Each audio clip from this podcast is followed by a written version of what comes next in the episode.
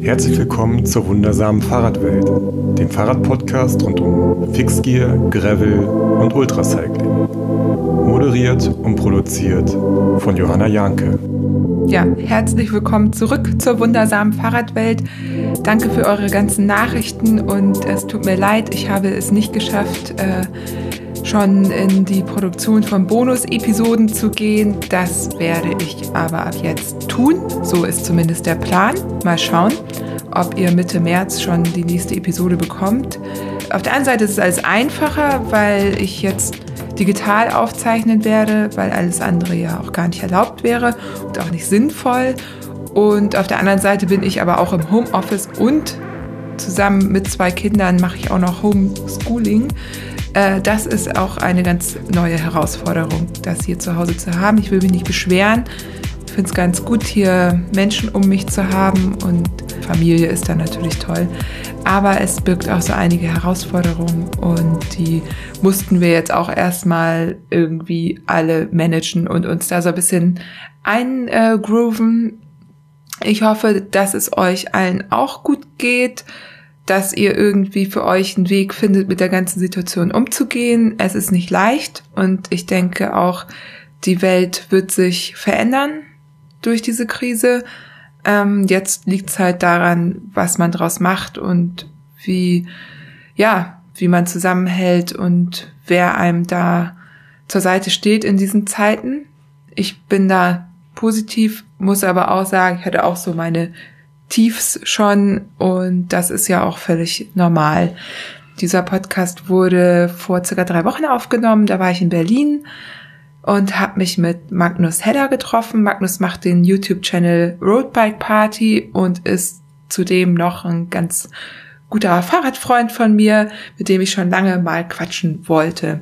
Magnus war gerade ähm, aus Marokko wiedergekommen vom Atlas Mountain Race, zusätzlich noch im Umzugsstress, aber er hat sich die Zeit genommen, sich mit mir hinzusetzen und mir ein bisschen was von seinen Erlebnissen und Erfahrungen zu erzählen. Gesponsert wird auch diese Episode wieder von Rose Bikes. Ich habe das Glück mittlerweile das Rose Reveal gefahren zu sein. Das steht jetzt zwar bei mir mittlerweile wieder auf der Rolle, aber ja, ich habe es geschafft, ganze 200 Kilometer draußen noch zu fahren. Dann habe ich für mich entschieden, erstmal drin zu fahren. Das ähm, muss jeder natürlich für sich individuell entscheiden, aber für mich passte das besser. Ich habe mir eine Rolle bestellt und das Reveal ist jetzt schön auf der Rolle und ja, wartet darauf, wieder mal ausgeführt zu werden. Das Reveal ist das neue Marathonbike von Rose und ja, ich find's super. Also leicht, steif, trotzdem komfortabel. Es gibt eine neue Sattelstütze, die ist so dreieckig, erstmal so ein bisschen ungewohnt, aber ja, hinten an der Sattelstütze ist quasi so ein, ist der Rahmen im Grunde offen. Da ist dann so ein, so eine Plastikkappe drauf, so dass die Sattelstütze halt einen relativ langen Weg hat zum Flexen. So, das ist, das ist so der Hintergedanke, dass dadurch eben noch zusätzlicher Komfort entsteht. Was ich auch gut finde, es ist sehr aufgeräumt. Rosa hat vorne einen neuen Spacer entwickelt, der zwei Löcher hat und in denen dann direkt die Bremskabel oder was ihr auch noch für Kabel habt von der Diatur oder von eurer Schaltung reingehen. Somit hat man vorne halt kaum noch Kabel. Also im Grunde nur noch zwei Kabel bei mir, die ähm, eben von den von unterm Lenkerband runter dann rein in die Spacer gehen. Ich bin mal gespannt, wie sich das dann langfristig verhält. Aktuell finde ich es super ähm, schön aufgeräumt, hat man vorne viel Platz für eine Tasche noch dran. Und ja, wenn ich damit mal mehr als 200 Kilometer draußen gefahren bin, gibt's auch noch einen ausführlichen Bericht auf Instagram. Ja, und nun wünsche ich euch äh, ganz viel Spaß mit dieser Episode. Denkt dran, die habe ich vor drei Wochen schon aufgenommen. Äh, ich gehe zu dem Zeitpunkt noch davon aus, dass ich in Kolumbien bin und dort die Tour de France fahre die äh, leider abgesagt werden musste und vielleicht ja verschoben wird. Ich hoffe es sehr. Ähm, da warte ich noch auf die Infos und ja, supportet alles, was ihr könnt, ähm, wenn ihr die Möglichkeiten habt. Gerade die Rennen- und Eventveranstalter, die leiden natürlich gerade besonders unter der Situation, aber auch andere, guckt, wen ihr so als Nachbarn habt. Ne? Also jetzt ist es, glaube glaub ich, gerade besonders wichtig, einfach auch sich gegenseitig irgendwie zu unterstützen und zu schauen, wie es dem anderen so geht. Gut, jetzt höre ich aber wirklich auf, wünsche euch viel Spaß und freue mich wie immer über euer Feedback, wenn ihr mir einen Kommentar auf Apple Podcast hinterlasst oder einfach den Podcast weiterempfehlt. Moin Magnus, Hallo. du bist zurück aus äh, Marokko und wir sitzen hier und ich darf den exklusiven Podcast mit dir aufnehmen. So kann man sagen. Ja, ich bin jetzt eine, ja, eine knappe Woche wieder zurück, wieder angekommen und gewöhne mich so ein bisschen an das kalte Wetter wieder in Berlin. Hast du dich auch schon wieder an die Menschen um dich gewöhnt? Ja, das ist immer noch schwierig, wenn man irgendwie ein paar Tage alleine im Nichts war und man auch mal seine Ruhe hatte, jetzt wieder an den Trubel der Großstadt. Das hast du ja in Marokko nirgendwo. Es ist hektisch, aber nicht so hektisch wie in Berlin. Ja, und ich habe gesehen, ich habe einen deiner letzten Posts nochmal gelesen. Du warst mal zwei Tage einfach allein mhm. in der Wüste ohne Menschen. Wie geht denn das? Ich habe irgendwie es geschafft, irgendwie mich immer so ein bisschen zu verfahren, würde ich es jetzt nicht nennen, aber doch so durch die Orte zu fahren, dass ich halt doch gerade nur eingekauft habe und dann hast du einen Local, der mal nicht mit dir spricht und ich nicht mit ihm sprechen kann, äh, weil ich kein Französisch spreche. Und dann hast du halt zwei Tage keine Interaktion mit irgendeinem Menschen und wenn du dann halt so Passagen hast, wo du 100 Kilometer durch irgendwelche Flussbette fährst und immer wieder ein Fahrrad tragen musst, zwei Tage lang wirst du halt so ein bisschen na, depressiv würde ich nicht sagen, aber man, man sehnt sich sehr nach menschlichem Kontakt auf einmal. Ja, okay, also Locals gab es schon. Du hast schon mal einen Mensch gesehen genau, so und ist es nicht, versucht irgendwie gebrochen einzukaufen, also in gebrochenem ja, Französisch, Französisch ja. mit Händen und Füßen. Genau, aber aber genau, konntest dich mit niemandem unterhalten. Ja, also man konnte halt, sage ich mal, diese Erlebnisse, die man gerade hat, die man halt doch irgendjemand mal jetzt ins Gesicht quatschen möchte, die bin ich nicht losgeworden. Und das staute sich dann auf und wurde immer so ein bisschen schlimmer. Und ich habe halt einen hohen Mitteilungsdrang. Und irgendwann war es so, es, es muss mal jemand kommen. Und dann bin ich morgens aufgewacht und da kamen diese beiden US-Mädels auf einmal an mir vorbeigefahren. Die haben sich ja auch gefreut, so endlich Menschen. Und ja. äh, da waren wir dann beide sehr angetan und wir alle drei so, oh, endlich ist hier mal jemand. Und haben mir auch Mühe gegeben, den schnell hinterherfahren zu können. Das war dann, hat mich wieder ein bisschen gepusht. Ja, irre, ne? wie einen das motivieren kann. Total. Weil das wäre nämlich auch schon, wir, wir ähm, erklären auch gleich, um welches Rennen es geht, aber ganz äh, direkt die Nachfrage ähm, äh, Cellphone Coverage. Also ähm, normalerweise so im Transcontinental weiß ich, dass wir unheimlich gepusht worden sind, weil wir einfach diese Nachrichten irgendwie mhm. auf Instagram bekommen haben, fahrt weiter, irgendwie gibt alles von Menschen echt aus der ganzen Welt, die haben uns durch die, über die sozialen Medien angefeuert. Es war unglaublich. Das war ja bei euch gar nicht der Fall, weil ihr hattet ja gar keinen Empfang. Also es ging, ähm, ich war schon mal vor ein paar Jahren in Marokko und du kriegst da sehr günstig, sehr gutes Internet fürs Handy. Und ich hatte halt beide Handys aufgeladen mit irgendwie, ich glaube, 10 Gigabyte, also genug. Ich habe sie aber beide am Start ausgemacht, weil ich eigentlich keinen Bock drauf hatte. Ah, okay. Und immer mal wieder an und dann stehst du halt irgendwo in einem Tal, wo nichts ist. Und das war ganz nett und immer wenn ich mal Empfang hatte, ist mein Handy halt förmlich explodiert. Bei Instagram, bei WhatsApp und Co. kriegst du halt Nachrichten, aber es war so, ich schreibe jetzt halt irgendwie Mama, Papa und Freundin, dass alles okay ist und der Tochter und dann habe ich es auch wieder ausgemacht. Also ich war ganz froh, auch mal diesen so eine Social Media Diät zu haben für die Zeit. Ich glaube, im schlimmsten Notfall telefonieren konnte man, glaube ich, immer so ah, vom okay. Netz, aber das 4G irgendwo in der Wüste ging nicht. Alles klar, genau. Also so Sachen hochladen oder so wäre jetzt äh, Bilder hochladen. Wenn ich es gewollt hätte, über ein paar wär Stunden wäre das bestimmt gegangen, aber ich hatte einfach kein Interesse dran. Es war so Shutdown für ja. die Zeit. Ja, ist ja auch mal ganz gesund. Ja, auf jeden Fall. Ja, schön. Also es geht ums Atlas Mountain Race. Ähm, das äh, hat dieses Jahr zum ersten Mal stattgefunden, ist so sozusagen die kleine Schwester vom Silk Road Mountain Race mhm. und hat deswegen, glaube ich, auch viele angesprochen. Also viele dachten, da können wir auch gleich nochmal drauf zurückkommen, das ist so ein bisschen vielleicht ein besseres Einstiegsrennen als Silk Road Mountain Race.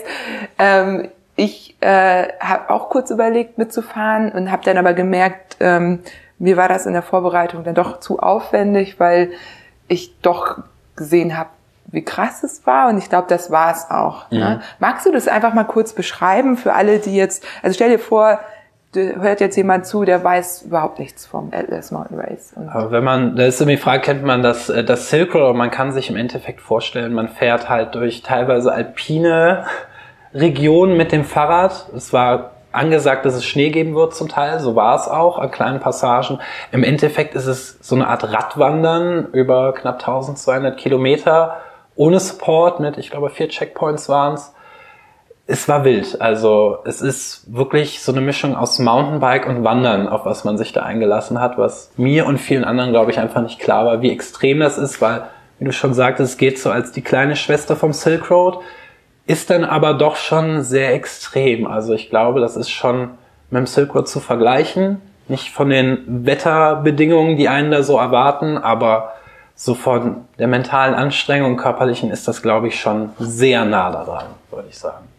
Was war denn die größte Herausforderung? Die größte Herausforderung war wirklich Wasser. Also ich war schon mal da und dachte, du findest eigentlich immer einen Ort, wo du dir was holen kannst, aber es gab dann doch einen Moment, wo ich, glaube ich, 80 Kilometer ohne Wasser gefahren bin und hatte noch irgendwie so bummelig 200 Milliliter und das war dann so, das ist der absolute Notfall und es gab eine Wasserstelle oder eine Verpflegungsstelle, die eingezeichnet war, die war nicht vorhanden. Da war halt einfach kein Wasser im Fluss. Und dann waren es halt 80 Kilometer ohne Wasser und irgendwann merkt man, wie man so ein bisschen dröge im Kopf wird und das war dann doch schon ganz schön doll und ich war dann ganz froh, irgendwann einfach aus dem Bach was zu trinken und da war es mir dann auch egal. Ich fülle jetzt alle Flaschen auf, wenn ich krank werde, werde ich krank. Ist nicht passiert, aber ich glaube, das war groß auf Risiko gespielt, weil es eigentlich davon abgeraten worden ist, das zu machen. Also du hast Wasser aus dem Bach genommen oder aus dem Fluss. Genau. Hast du das noch gefiltert? Nein. Ich habe überlegt, mir einen Wasserfilter vorher zu kaufen, aber festgestellt, ein guter Wasserfilter ist unbezahlbar. Und ich hatte so ein paar äh, Wassertabletten bei, habe die aber nie benutzt. So, weil ich mir dachte, irgendwo auf 1000 Metern irgendein Fluss, also was soll da drin sein? Und damit bin ich, glaube ich, ganz gut gefahren. Ja, ähm, ich hatte ja neulich auch Jonas Deichmann interviewt und der sagt auch, also man, es kann gut gehen, oder halt nicht. Man geht halt manchmal einfach das Risiko ein. Ich sag noch mal ganz kurz grob was zu den Eckdaten. Mhm. Wenn ich mir jetzt irgendwas falsch aufgeschrieben habe, dann verbesserst du mich bitte. Mach also, ähm, Länge war 1140. So bummelig, ja. Genau. Plus minus 10 Kilometer. Der Track wurde noch mal ein bisschen abgeändert zwei Tage vorher, um gewisse gefährliche Passagen doch auszunehmen. Ja, dann habe ich mir aufgeschrieben 20.000 Höhenmeter. Mhm, also ja. es ging wirklich permanent eigentlich ja. hoch oder runter.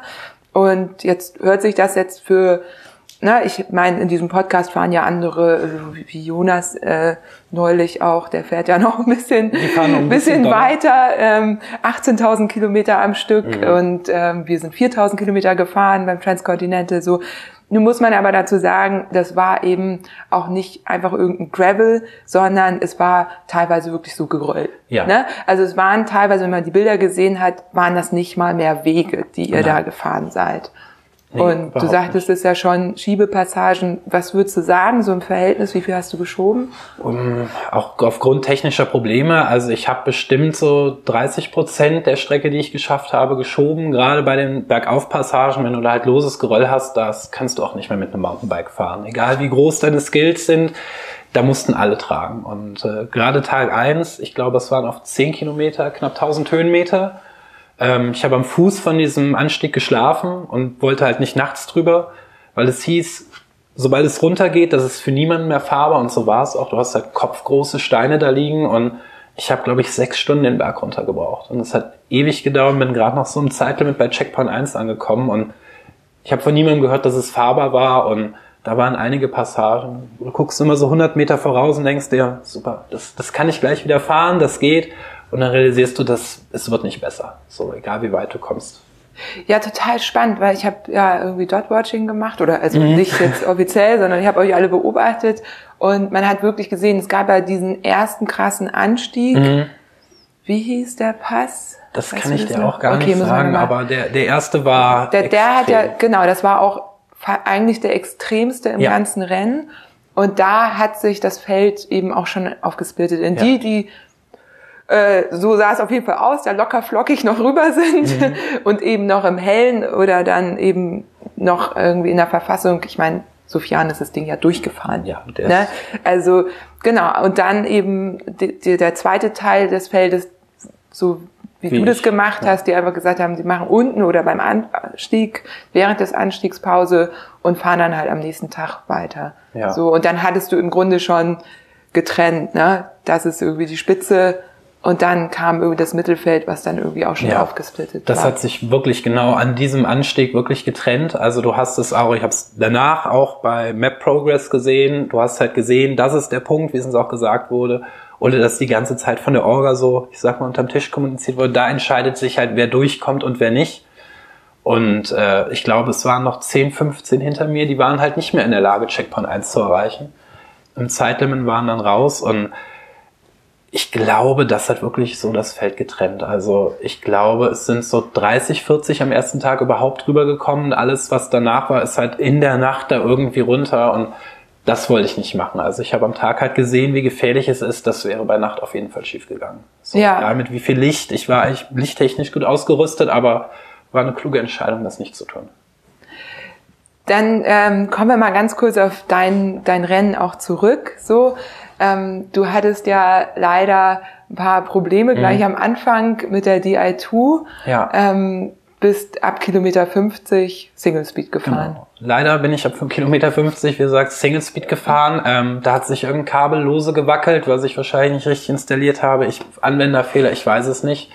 Ähm, und dann ging sie immer mal wieder, dann mal wieder nicht.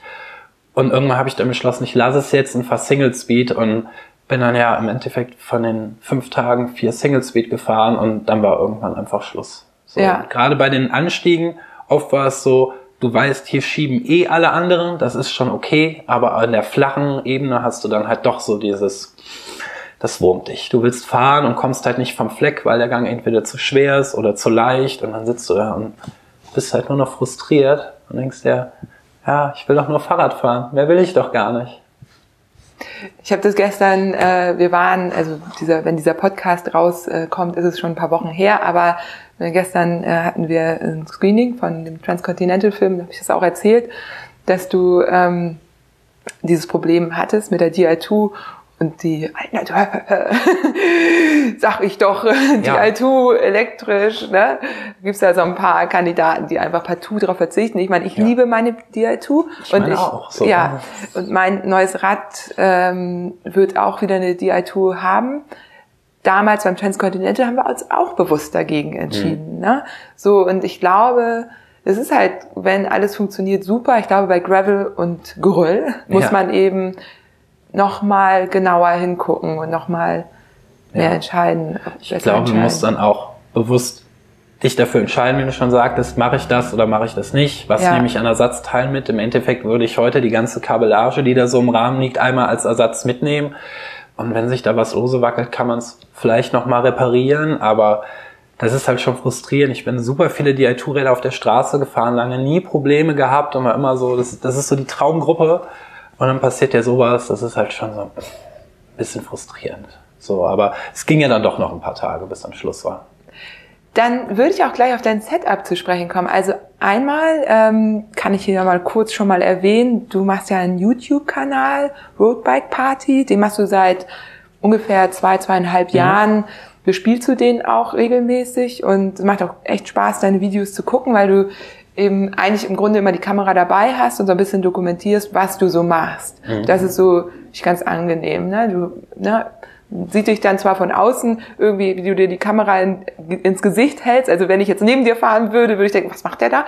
Aber es ist halt total schön, dann eben auch von dir diesen Bericht dann auch zu haben im Nachhinein. Ne? Es, also mir macht es echt Spaß, die Videos zu gucken.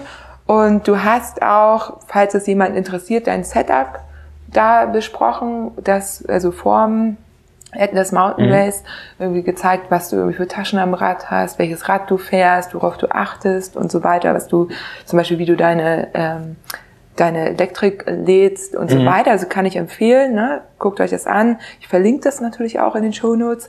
Und ähm, jetzt wäre meine Frage, äh, warst du mit dem Setup denn so zufrieden? Denn die große Frage ist ja immer bei diesen Rennen jetzt, wie viel ist das noch Gravel? Also, ne, und wann sind wir im Hardtail-Bereich? Und vielleicht gibt es da auch gar keine richtige Antwort drauf, aber was ist so dein, dein Eindruck? Die, das war, war das völlig falsche Setup, würde okay. ich jetzt im Nachhinein sagen. Ähm, ja. Das ist kein Gravelbike-Rennen, definitiv. Also für mich zumindest nicht. Ähm, es ist halt wirklich Hardtail, Mountainbike, Single Trails, die einen da erwarten und teilweise halt noch schlimmer, wo man, wo ich sagen würde, ein Full Suspension Mountainbike wäre hier jetzt ideal.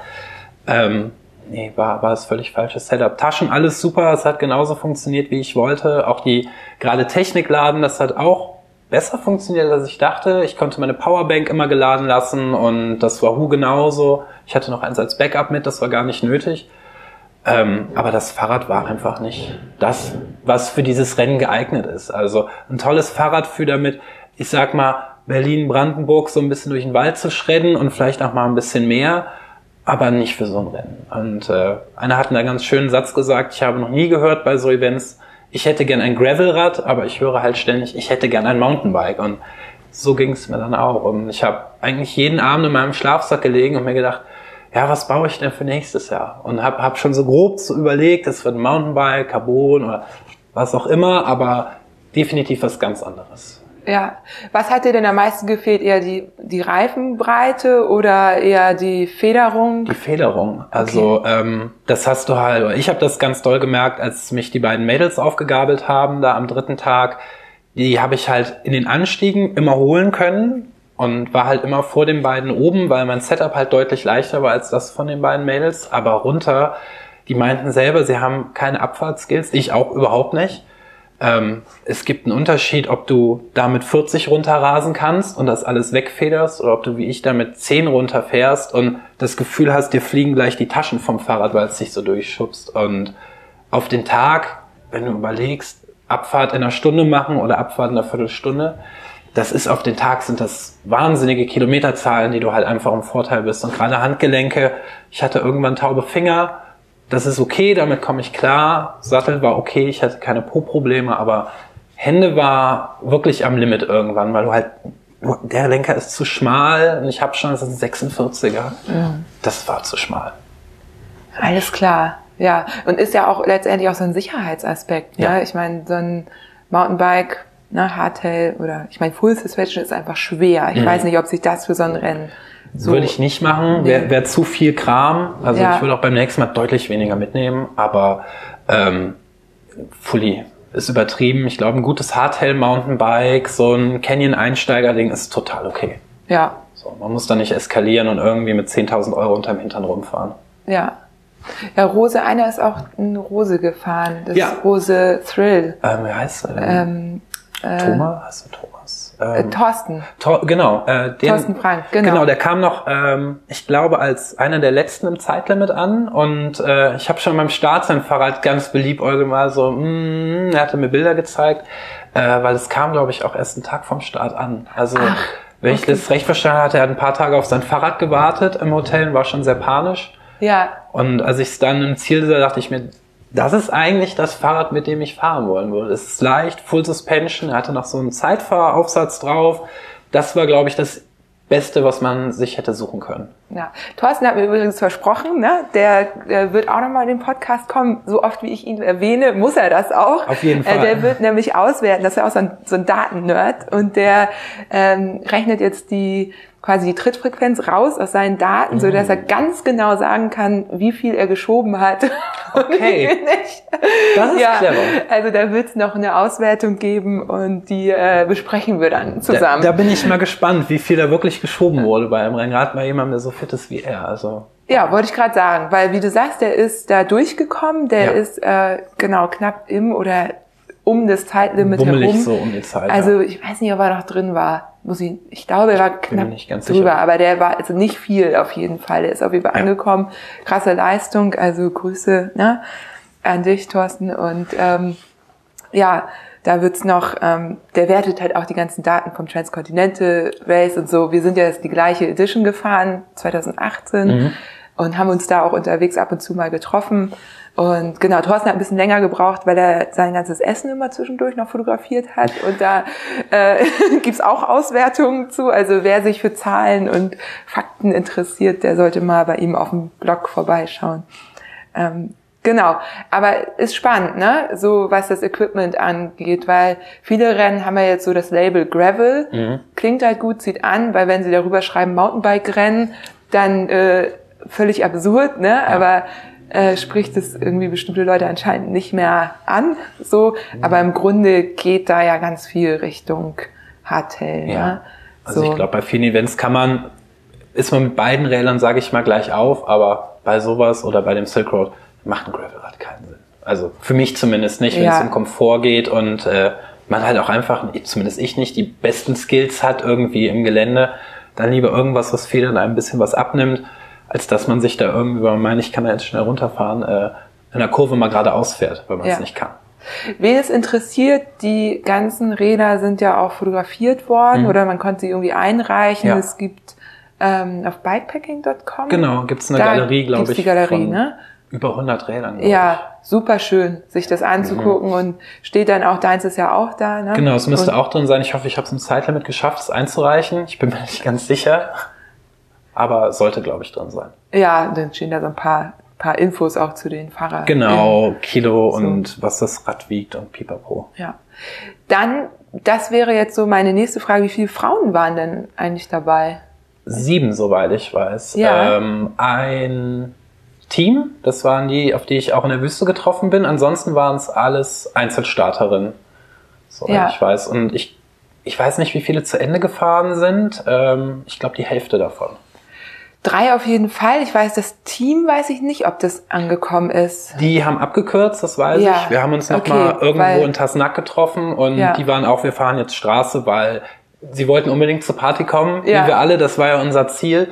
Ähm, vor allem auch da nach Sidi Rabat ans Wasser zu kommen und ganz viele sind dann Straße zurückgefahren. Das habe ich ja dann auch noch versucht und die haben wir noch mit dem Auto überholt und die waren guter Dinge und sind auch irgendwie einen Tag später dann angekommen.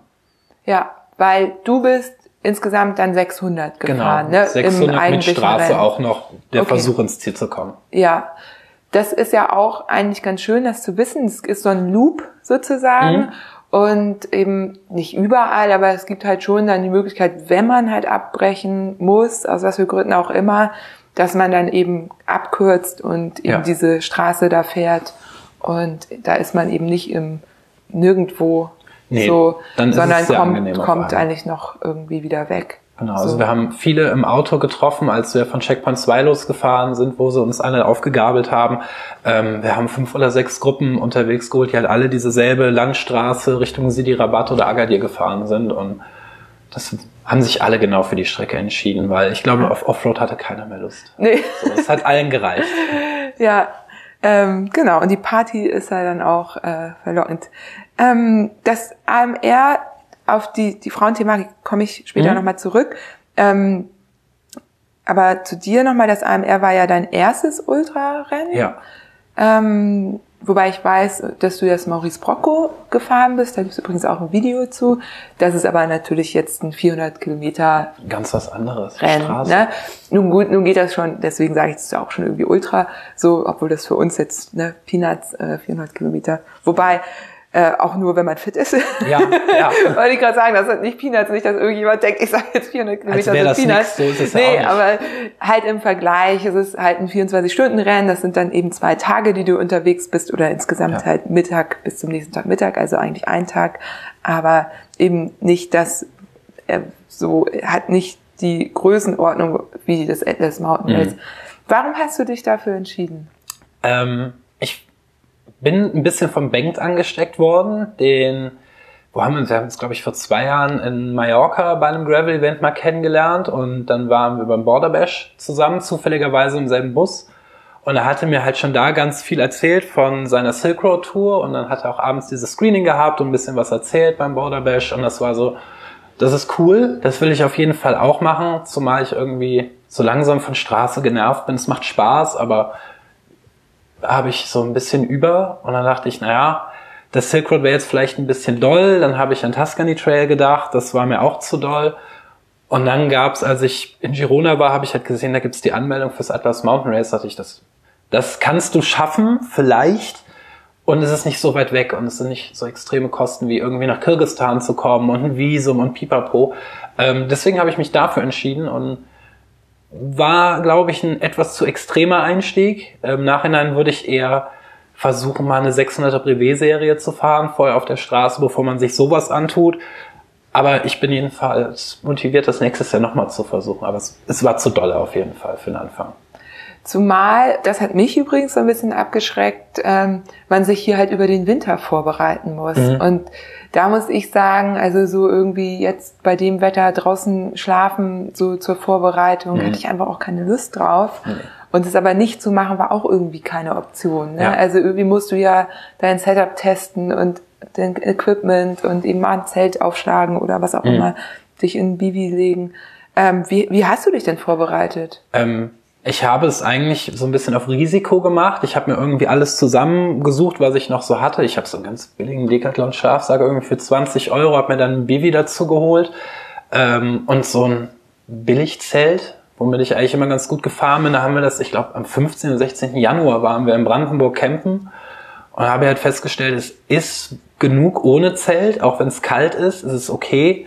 Und dachte, wenn du mit Minusgraden klarkommst, dann kannst du auch das Zelt weglassen, du hast eine Isomatte und ein Baby, dann wird das schon gehen. Und im Endeffekt würde ich sagen, ich würde sogar die Isomatte nächstes Jahr weglassen, weil sie nicht nötig war.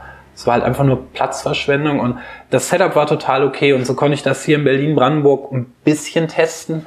Ähm, das Fahrrad habe ich schon länger, von daher war ich damit recht zuversichtlich, dass das alles hinhaut. Es war halt wirklich, sind, passt das mit den Taschen, kriege ich alles auch ans Fahrrad und wie fährt sich das Fahrrad, wenn da irgendwie 20 Kilo Gepäck dran sind, plus Wasser, plus Essen und Co. Und ja, man hätte es besser testen können, vielleicht auch mal unter reellen Bedingungen, aber jetzt weiß ich, was man weglassen kann und äh, was man auf jeden Fall vielleicht doch noch braucht.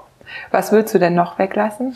Ich würde auf alle Fälle den Schlafsack weglassen. Ich würde keine zweite Bib mehr mitschleppen. Wechselklamotten würde ich auch komplett weglassen. Zumindest bei einem Rennen im Atlas, wo man jetzt nicht unbedingt mit Regen zu rechnen hat. Äh, viele Sachen. Also ich glaube, ich könnte ohne Satteltasche fahren. Und das hat man bei den ersten gesehen. Die haben halt wirklich eine eine faustgroße Lenkerrolle vorne dran und eine Rahmentasche und das war's. Mhm. So, ja, das macht ja auch einen Unterschied, ne? Ähm, du kommst ja auch ganz anders über Gravel. Mhm. Wir wissen ja, dass es schon mehr als Gravel war, ja. aber du kommst ja ganz anders rüber, wenn du A nicht so schwer bist ja. und B, dass das Gepäck einfach wirklich zentral am mhm. Rad ist, ne, dann, weil hinten, das hatten wir nämlich auch beim Transcontinental, war ja auch eine Gravel-Passage und ähm, wenn du hinten halt so schwer bist, dann geht dir halt das Vorderrad auch hoch, ja. wenn du hochfährst. Ne? Also je gleichmäßiger man das verteilt hat, eigentlich, desto desto besser. besser. Ja.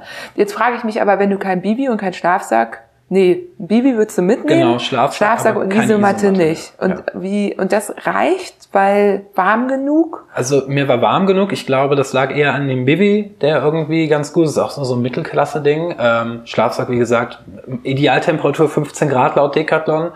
Ähm, ich habe aber auch nachts, ich habe die Bib ausgezogen, hatte dann irgendwie noch ein paar Beinlänge an, Oberteil und eine Unterhosen, das war völlig okay. Und es gab eine Nacht, da wurde es was kälter, da habe ich mir noch meine Downjacke angezogen und das war okay. Und an dem, ich glaube, ersten Abend habe ich irgendwie auf zweieinhalbtausend Meter geschlafen und das war okay. Es ist natürlich nicht super komfortabel, wie ich gehe am Wochenende mit Familie irgendwo campen, aber es ist okay. Okay, so das finde ich ja spannend, weil ich hätte jetzt gedacht, das ist irgendwie fast Pflicht, sich da irgendwie so auszustatten, dass man mhm. gut schlafen also kann. Außer man fährt wie Sofiane durch. Genau, wenn man durchfährt, ich glaube, ja, er hatte, sowieso nicht. also die Pflicht war, wir wurden ja alle kontrolliert auf unser Schlafsetup, also äh, Fahrrad wurde kontrolliert, Licht vorne, hinten, Bremsen, den Klassiker und dachte, ich bin durch und äh, nee, die wollen noch dein Schlafsetup sehen. Also du bist verpflichtet, eine Downjacke mitzuhaben, für, es wird da halt oben richtig kalt, da liegt halt Schnee in manchen Ecken. Ähm, und du brauchst einen Schlafsack, der bis sonst was ausgelegt ist. Und mein Glück war, dass man meinem Schlafsack nicht angesehen hat, dass er dafür nicht geeignet ist. Aber wir wurden darauf kontrolliert und da waren die auch echt hinterher zurecht, dass du das bitte nicht machst, weil es gab wohl letztes Jahr beim Silk Road zwei Norwegerinnen, die nur Notfall so einen, so einen Tütenschlafsack mit hatten und eine ist danach auch direkt ins Krankenhaus gegangen, nachdem die angekommen sind. Und Nelson meinte, das soll halt nicht mehr passieren. Das ist halt, schlepp so wenig mit, wie du willst, aber dein Schlafsetup für kalte Temperaturen und Notfall muss da sein, weil wenn da was passiert, dann hält er am Ende den Kopf dafür hin. Und deswegen wurde dieses Jahr so scharf drauf kontrolliert. Das finde ich ja interessant. Das wusste ich gar nicht. Also sonst so beim Transcontinental ist natürlich irgendwie Bike und Licht. Mhm. Da achten die ganz doll drauf. Aber dann kannst du das ja gar nicht zu Hause lassen.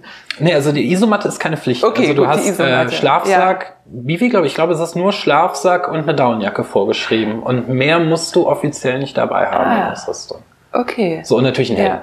So, aber Ja. ansonsten gibt es kein, du musst. So, Ja. also wenn du Lust hast, fährst du halt nur mit einem Bivi, mit einem Schlafsack äh, und was zu trinken und Licht, Ja, wenn man das denn wollte. okay. Und was hat dein Setup jetzt gewogen? Mm, Ich glaube, mit Fahrrad waren es doch schon so 40 Kilo. Also ich habe auch, mein Plan war, ähm, vor Checkpoint 3 nicht mehr einkaufen zu müssen. Das heißt, ich hatte alles, die ganze Rahmentasche war voll mit Essen. Würde ich im Nachhinein, also würde ich auch nicht mehr machen, weil ich hatte mein ganzes Setup auf den Campingkocher ausgelegt, ähm, hatte auch einen Adapter für alle möglichen Sachen bei und dann Abend eins fällt mir auf, der Adapter passt auf nichts, was ich dabei habe und musste dann Feuer machen ähm, und habe mich dann nach und nach auch wirklich, wenn irgendwo Locals waren, den Sachen entledigt. Also ich habe die Gaskartusche im Local in die Hand gedrückt. Ich habe zwei Kilo Couscous mitgehabt, weil das schön klein war. Das habe ich dann auch irgendjemandem in die Hand gedrückt. Es war so, das muss ich jetzt alles loswerden, weil es ist zu schwer und am Ende habe ich mich halt doch immer nur vom Mist ernährt. Also du hältst irgendwo an, da gibt's Kekse, dann isst du da auf Risiko irgendwie ein Omelett und ein bisschen, was es halt so gibt. Ist auch alles gut gegangen, aber das würde ich auch nicht mehr machen. Ich würde auch nicht mehr so viel Essen mitschleppen.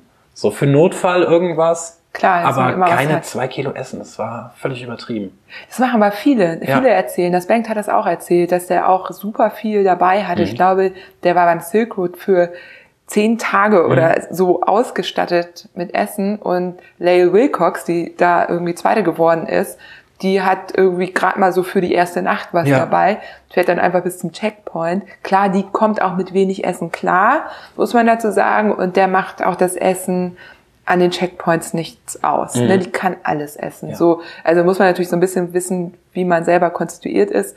Aber genau, wer schnell sein möchte, spart da halt. Und ich meine, zwei Kilo ist halt viel, Ja. wenn du irgendwo dein Rad hochschieben musst. Ja, aber gerade mit der ganzen Ausrüstung, du hast halt gemerkt, wer ein leichtes Setup hatte und wer nicht. Und ich war so clever und habe mir so einen kleinen Gurt mitgenommen, dass ich mein Fahrrad schultern konnte, was an manchen Passagen ganz clever war. Und andere mussten dann ja teilweise deutlich leichteres Fahrrad da drüber schieben. Und da sind die halt nicht vorangekommen. So, das war halt der Vorteil, sich das mit dem Gurt irgendwie über die Schulter zu werfen. Aber auch das hat sich dann halt noch irgendwie eine Stunde am Hals bemerkbar gemacht, dass das vielleicht nicht ganz so klug war. Ja, Halt schnell, aber schmerzhaft. ja. Oh Mann, ey. Ja, äh, ich bin, äh, wie gesagt, also da auch sehr beeindruckt, das so durchzuziehen. Ähm, Jetzt haben wir eben ja schon das Frauenthema Mhm. angesprochen und ich würde da gern kurz drauf eingehen. So ein bisschen ein schwieriges Thema, weil es gab ja ein paar Vorfälle und mein äh, Anliegen auch mit diesem Podcast ist jetzt auch nicht irgendwie Angst zu schüren oder ähm, Frauen eben den Mut zu nehmen, da mitzufahren. Ich würde es aber trotzdem gerne ansprechen, Mhm. denn ähm, eine Fahrerin hat deswegen auch abgebrochen. Es gab vielleicht noch ein, zwei andere Gründe, aber auch deswegen, weil sie eben äh, da äh, begrapscht worden Ja. ist und große Probleme hatte.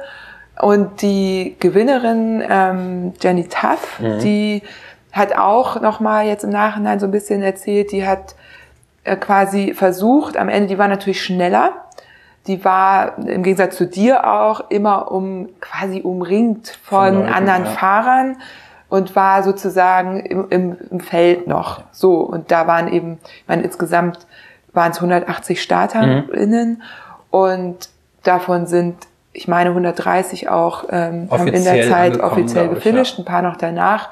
Also es ist eigentlich auch relativ gut, aber dann kann man sich vorstellen, dass wenn man irgendwie im Mittelfeld fährt, dass man doch auch ab und zu mal jemanden trifft. Nicht so Eigentlich wie bei schon, dir. ja. Ne? Eigentlich, genau, dann gibt's eben auch nur so ein paar Stellen, wo man anhalten kann. Naja, und die hat halt geschrieben, ähm, die ist auch belästigt worden und die hat dann quasi nur noch da angehalten, wo andere Männer schon saßen. Mhm. Ja. Wenn sie eben angehalten hat, hat sie auch zugesehen, dass sie sich sofort in diese Männergruppe mitsetzt, Mhm. also ihre Sachen kauft und sich dann aber mit denen aufhält. Und um eben nicht von, nicht belästigt zu werden. Das finde ich krass. Und du hast eben erzählt, vielleicht auch ein kleiner Spoiler, ihr macht eine Doku über Mhm. das Atlas Mountain Race, du und deine Freundin zusammen. die eben in einem Begleitfahrzeug war und das Ganze aus einer anderen Perspektive nochmal dokumentiert hat. Ich bin super gespannt, freue mich total drauf. Also ne, alle irgendwie Augen aufhalten, da gibt's auch Screenings dann, ein bisschen mhm. wird's noch dauern, aber und die hat ja auch erzählt, dass es hart war für sie als Frau. Ja. So, einmal vielleicht irgendwie Eindrücke aus deiner Perspektive dazu? Also als Mann ist das, glaube ich, immer etwas schwierig, da auch so das erstmal zu realisieren, weil ich sag mal, als Mann hast du diese Probleme nicht oder nicht so extrem. Ich bin mit langen Haaren auch aufgefallen, ähm, wo sie teilweise nicht mit dir reden, aber ähm, für meine Freundin Laura gab es dann doch auch Situationen, die auch immer mit eigentlich Fahrern und Fahrerinnen unterwegs war. Ähm, wenn du ein kleines blondes Mädchen bist, stehst du da halt erschreckenderweise in der Hierarchie ganz weit unten und die sind halt alle so ein bisschen touchy immer und ähm, sie konnte sich da, glaube ich, ganz gut durchsetzen, aber meinte auch, für, für sie wäre das nichts gewesen, was sie gefahren will, weil halt eben diese ein, zwei Vorfälle waren. Mit der Einfahrerin habe ich auch gesprochen, wo das passiert ist und das ist dann schon so, wenn du dir überlegst, das ist halt, hier, hier wäre das äh, easy eine Gefängnisstrafe für Leute, die sowas machen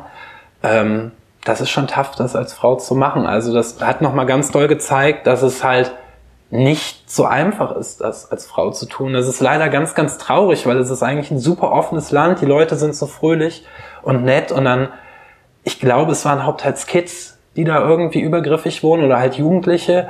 Ähm, das ist schon ganz schön hart. Also wie es mir erzählt worden ist, das ist auch eine Situation, ob ich nun begrapscht worden wäre oder so. Das ist schon eine unangenehme Situation, wenn die dich da vom Fahrrad holen. Und ich meine, es sind nur Jugendliche, aber zehn Jugendliche sind halt auch verdammt gefährlich. Und äh, zwei Fahrerinnen hatten mir erzählt, äh, dass sie mit Steinen beworfen worden sind. Das ist mir auch passiert. Und manche der Kids sind halt auch wild drauf. Sie haben mir versucht, was von der Tasche zu klauen vorne und das lässt du ein, zwei Mal mit dir machen, aber kommst du dir halt auch vor, wenn du irgendwie einen Achtjährigen mal wegschubst und dir denkst so, lass es jetzt, sonst gibt's Ärger. Also ich kann völlig verstehen, dass da Frauen abgebrochen haben.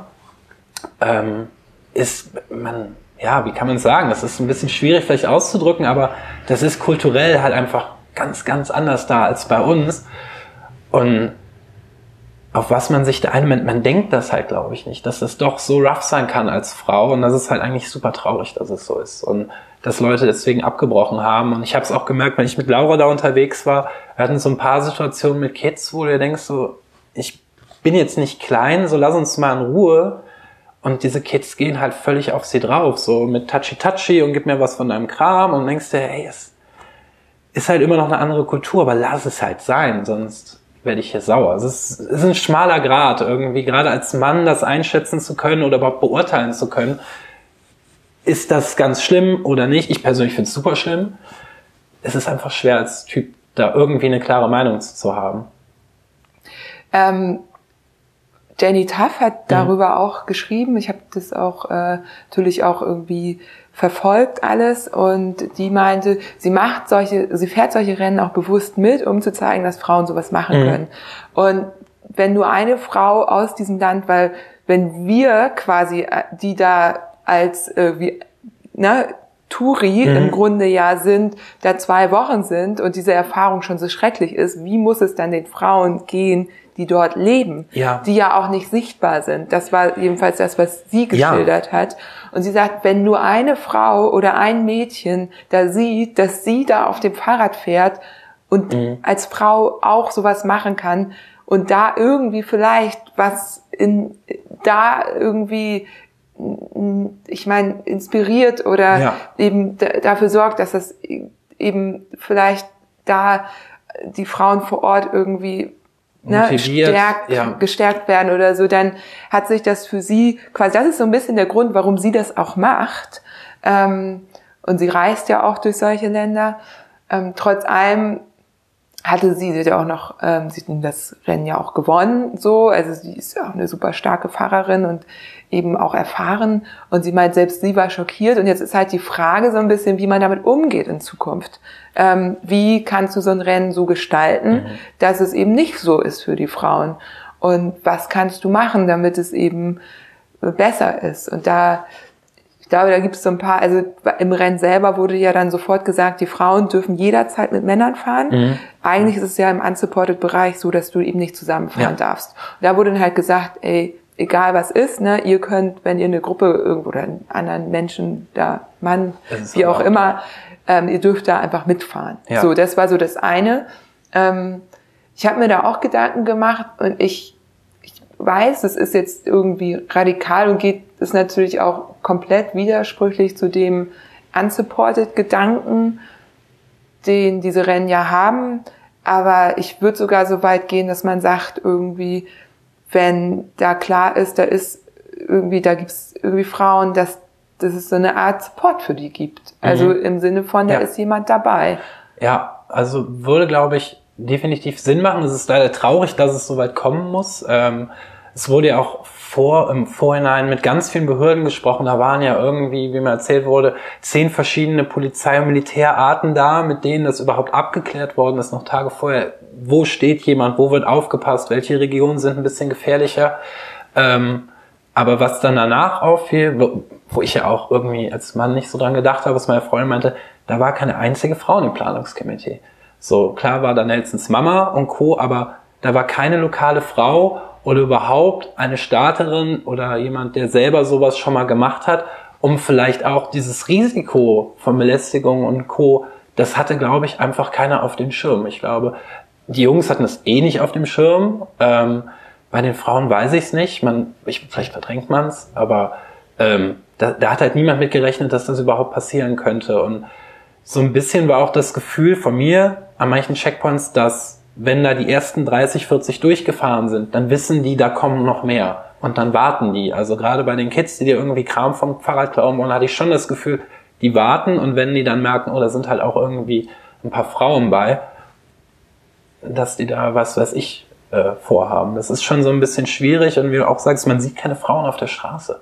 Ich habe immer mal in den Berberdörfern kleine Mädchen gesehen, in ihren Schuluniformen da rumhüpfen, aber in Tasnak oder in diesen nicht Touri-Orten, du siehst keine Frau, nirgendwo, nicht voll verschleiert, nicht im Kopftuch, du siehst keine. Die sind nicht existent in der Gesellschaft. Und das ist so ein bisschen, hm, das fällt dir als Typ dann leider erst sehr spät auf und merkst dann erst so, okay, für die Frau ist das Risiko hier halt einfach viel größer, dass irgendwas passiert, als für irgendeinen Typ mit langen Haaren.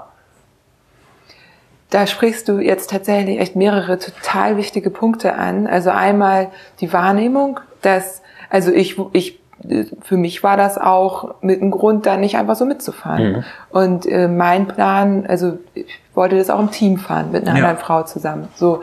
Und dann aus anderen Gründen wusste ich, dass ich das einfach nicht schaffe, mich darauf vorzubereiten. Mhm. Also nicht so, dass ich da mit einem guten Gefühl hätte starten können. Deswegen habe ich es nicht gemacht. So, aber das war tatsächlich ein Punkt, ähm, worüber ich vorher nachgedacht habe. Mhm. Und jetzt mal übertragen jetzt nicht nur das AdS Mountain Race ist jetzt vielleicht extrem mhm. und es fällt extrem auf und es hat ja auch extrem wenig Starterinnen und ich ja. vermute auch aus dem Grund, aber was du sagst, warum ist in diesem Komitee, in diesem Vorbereitungskomitee keine Frau gewesen? Mhm. Und das ist übrigens nicht nur bei dem Rennen so, sondern auch bei, bei dem Rennradrennen XY. Die mhm. fragen sich, warum da keine Frauen an den Start gehen und irgendwie wollen von dir dann, ich werde ja oft angesprochen, ja mach doch mal ein bisschen Werbung und dann sag ich so, ey, dieses Rennen spricht keine Frauen an ja. und das hat Gründe.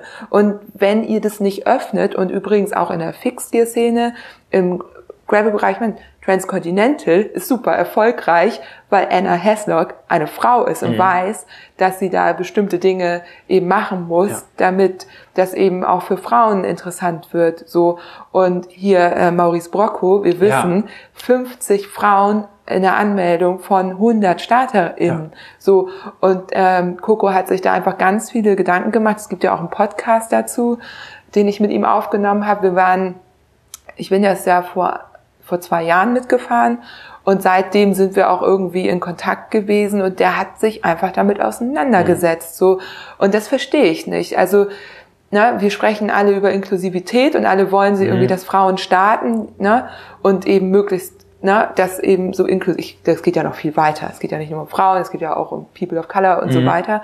Aber warum schafft man es dann nicht, in ein Gremium oder in ein Komitee äh, auch eine Frau mit reinzuholen? Das verstehe ich nicht. Also ich so. Glaube, da war es wenn ich das recht verstanden habe, man war den lokalen Behörden sehr ausgeliefert. Also die hätten das, wenn ich das recht verstanden habe, auch noch zwei Tage vorher kippen können. Ähm, und Nelson meinte, es gibt in diesen Positionen keine Frau. Da, da ist keine, die irgendeine leitende Position hat in dem Land, die sagt so, das ist jetzt aber so und wir machen das und blablabla, das passiert da einfach nicht. Ähm, und das ist ja das Silk Road als auch das Atlas Mountain Race ist ja eher so ein, ich sag mal, Familienunternehmen, da hängt ja Nelsons ganze Familie drin, aber halt auch nur seine Mutter und seine Freundin, die aber auch mehr mit den Checkpoint-Sachen beschäftigt waren und halt an sowas wahrscheinlich auch nicht gedacht haben. So, ich weiß nicht, ob es im Voraus für die Frauen schon mal eine E-Mail gab mit Sachen X, äh, ist ein roughes Land für Frauen. Ähm, ja, es fehlt so ein bisschen. Also nicht nur, finde ich, bei so Gravel-Events oder so extremen Sachen, sondern auch bei Rennradrennen. Also Achtbar macht es ja ganz schön, kauf ein Ticket als Frau und du kriegst einen zweiten Startplatz dazu. Da wird sich sehr viel Mühe gegeben. Ähm, das ist oft schade, dass man da auch als Typ steht und sich denkt, ich will doch gar nicht irgendwie hier der Testosteronbomber sein, der hier irgendwie mit rasierten Beinen auftaucht und den Dicken markiert. Schreckt das ab? Ist es, ist es das Verhalten der Jungs, dieses Brustgetrommel oder sind viele Events einfach nicht attraktiv als Frau, weil will man als vierte Frau starten, hat man dann Lust oder es ist sehr schwierig, glaube ich. Ja, also ich ähm, weiß, dass äh, jetzt, ne, um, ich will nämlich hier auch wirklich, das ist finde ich nämlich total schwierig, da ähm, jetzt irgendwie so Angst und Schrecken zu verbreiten. Also was das Atlas Mountain Race angeht, weiß ich, dass es da jetzt ähm, Gespräche geben mhm. wird, wie man das lösen kann. Ja. Und ich vertraue denen da auch, dass die da einen guten Weg einschlagen, so dass es eben für Frauen genauso sicher ist wie für mhm. Männer wie du ja eben erzählt hast, es ist eben ein Land, wo, ich meine, wir fahren da ja auch irgendwie als reiche Europäer durch irgendwie so ein Land durch, ich kann es auch verstehen, dass die ja. einen da irgendwie vielleicht auch mal irgendwas aus der Tasche klauen wollen, so, ne, es ist eben so, ist scheiße, aber es ist dann eben so.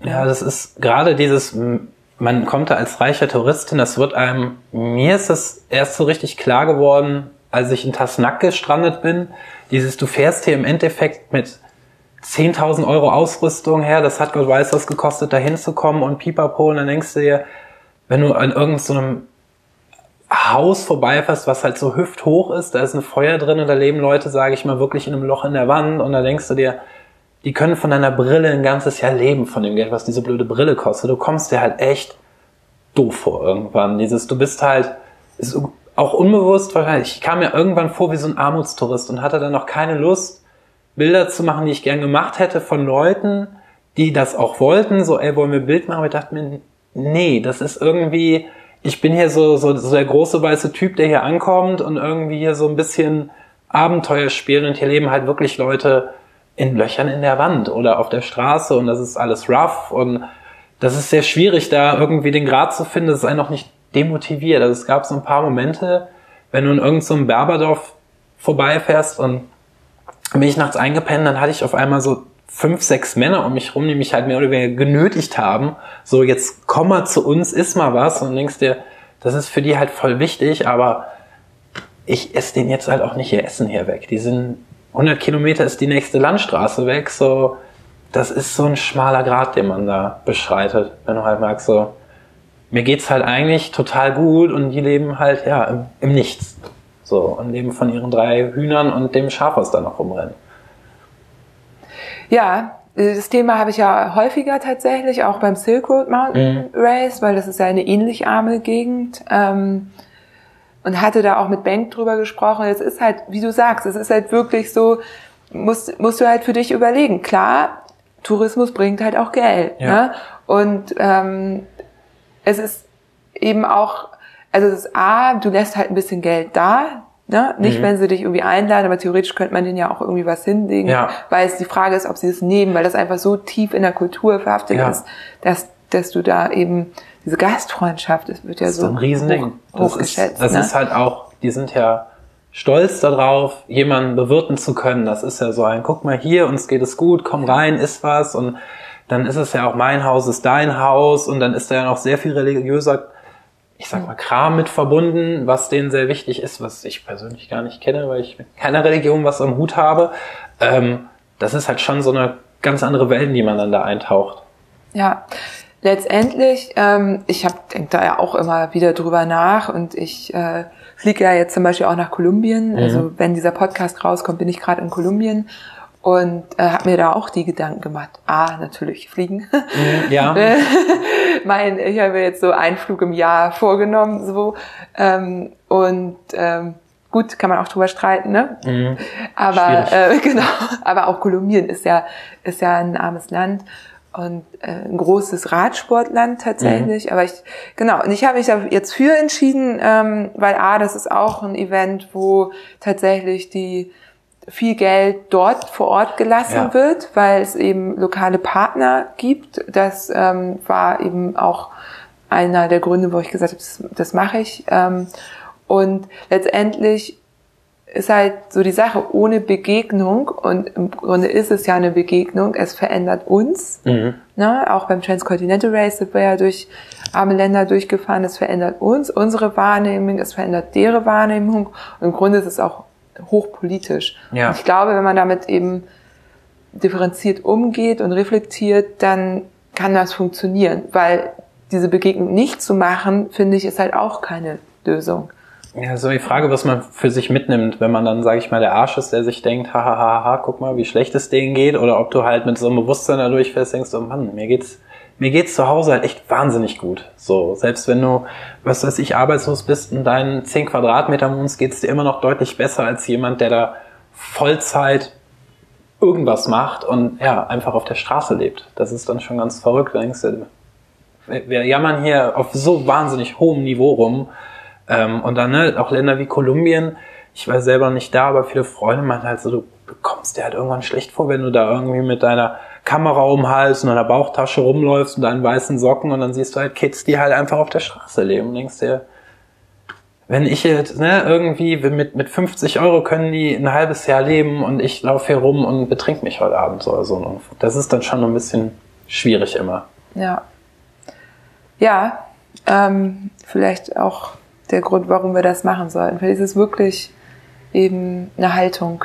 Ja, also eine Haltung, die man dazu haben sollte. man, man nimmt da, glaube ich, also ich habe für mich, für mich zumindest viel mitgenommen, dieses, mein Gott, also egal wie schlecht es läuft, es geht dir immer noch verdammt gut. Also ich glaube, man, ich zumindest habe das für mich mitgenommen, so dieses, wir jammern alle doch auf sehr, sehr hohem Niveau rum.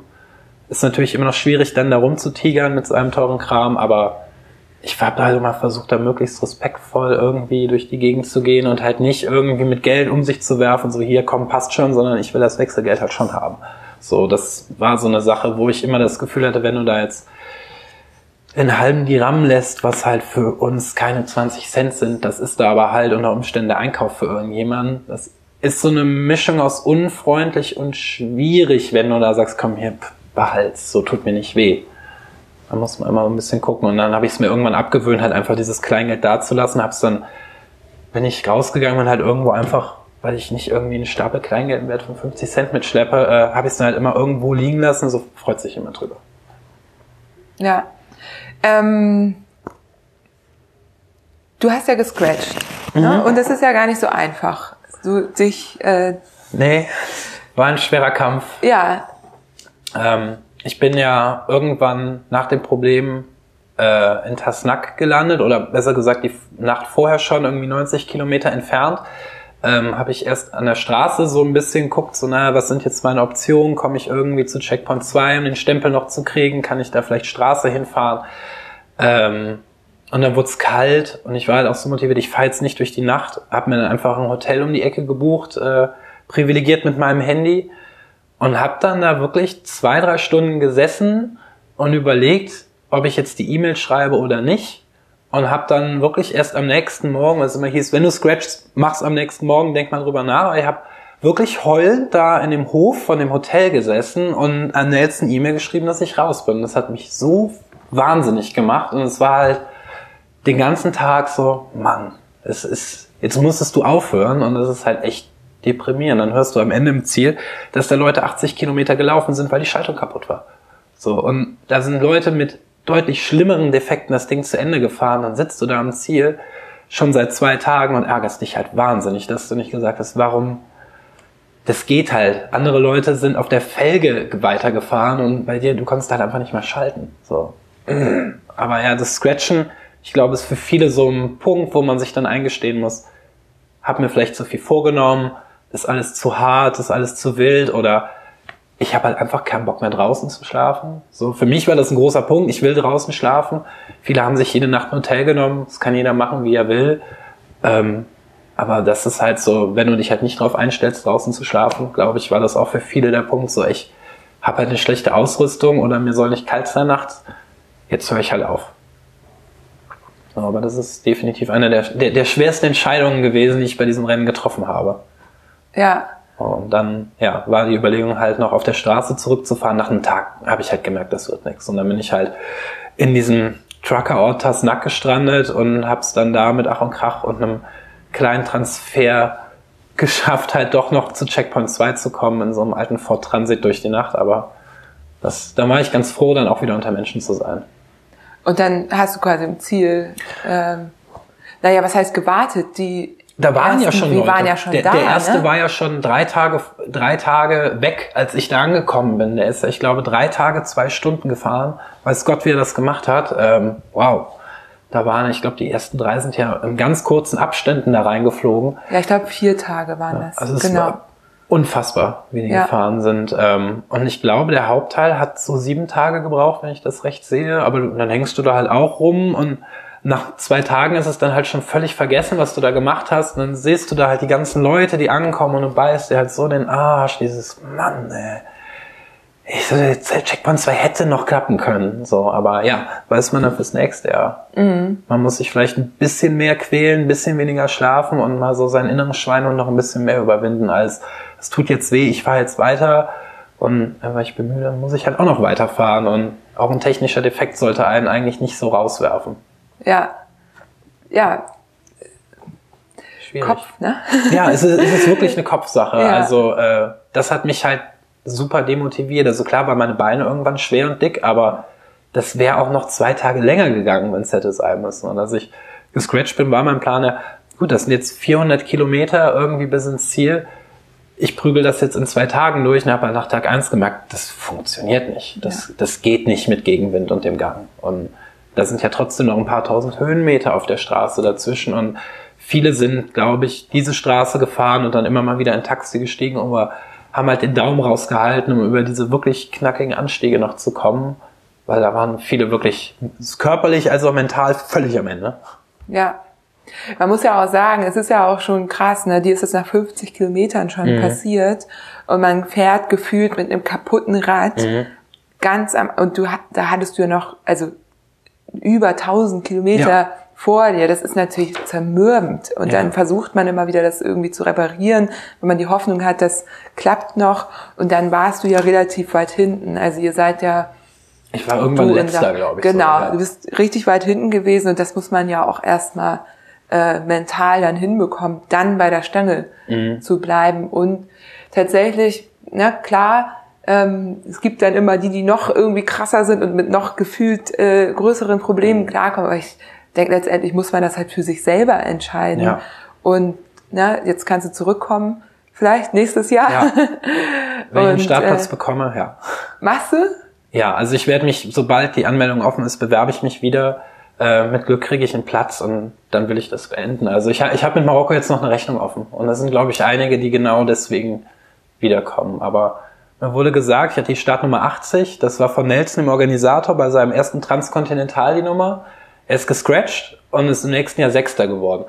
Das wird Ah, unwahrscheinlich ja. sein, dass das passiert, aber äh, er meinte auch zu mir, also die Startnummer 80, ne, denk mal drüber nach, ist halt auch so eine Glücksnummer, kann nur besser werden. So schlimmer, was soll, was soll noch passieren?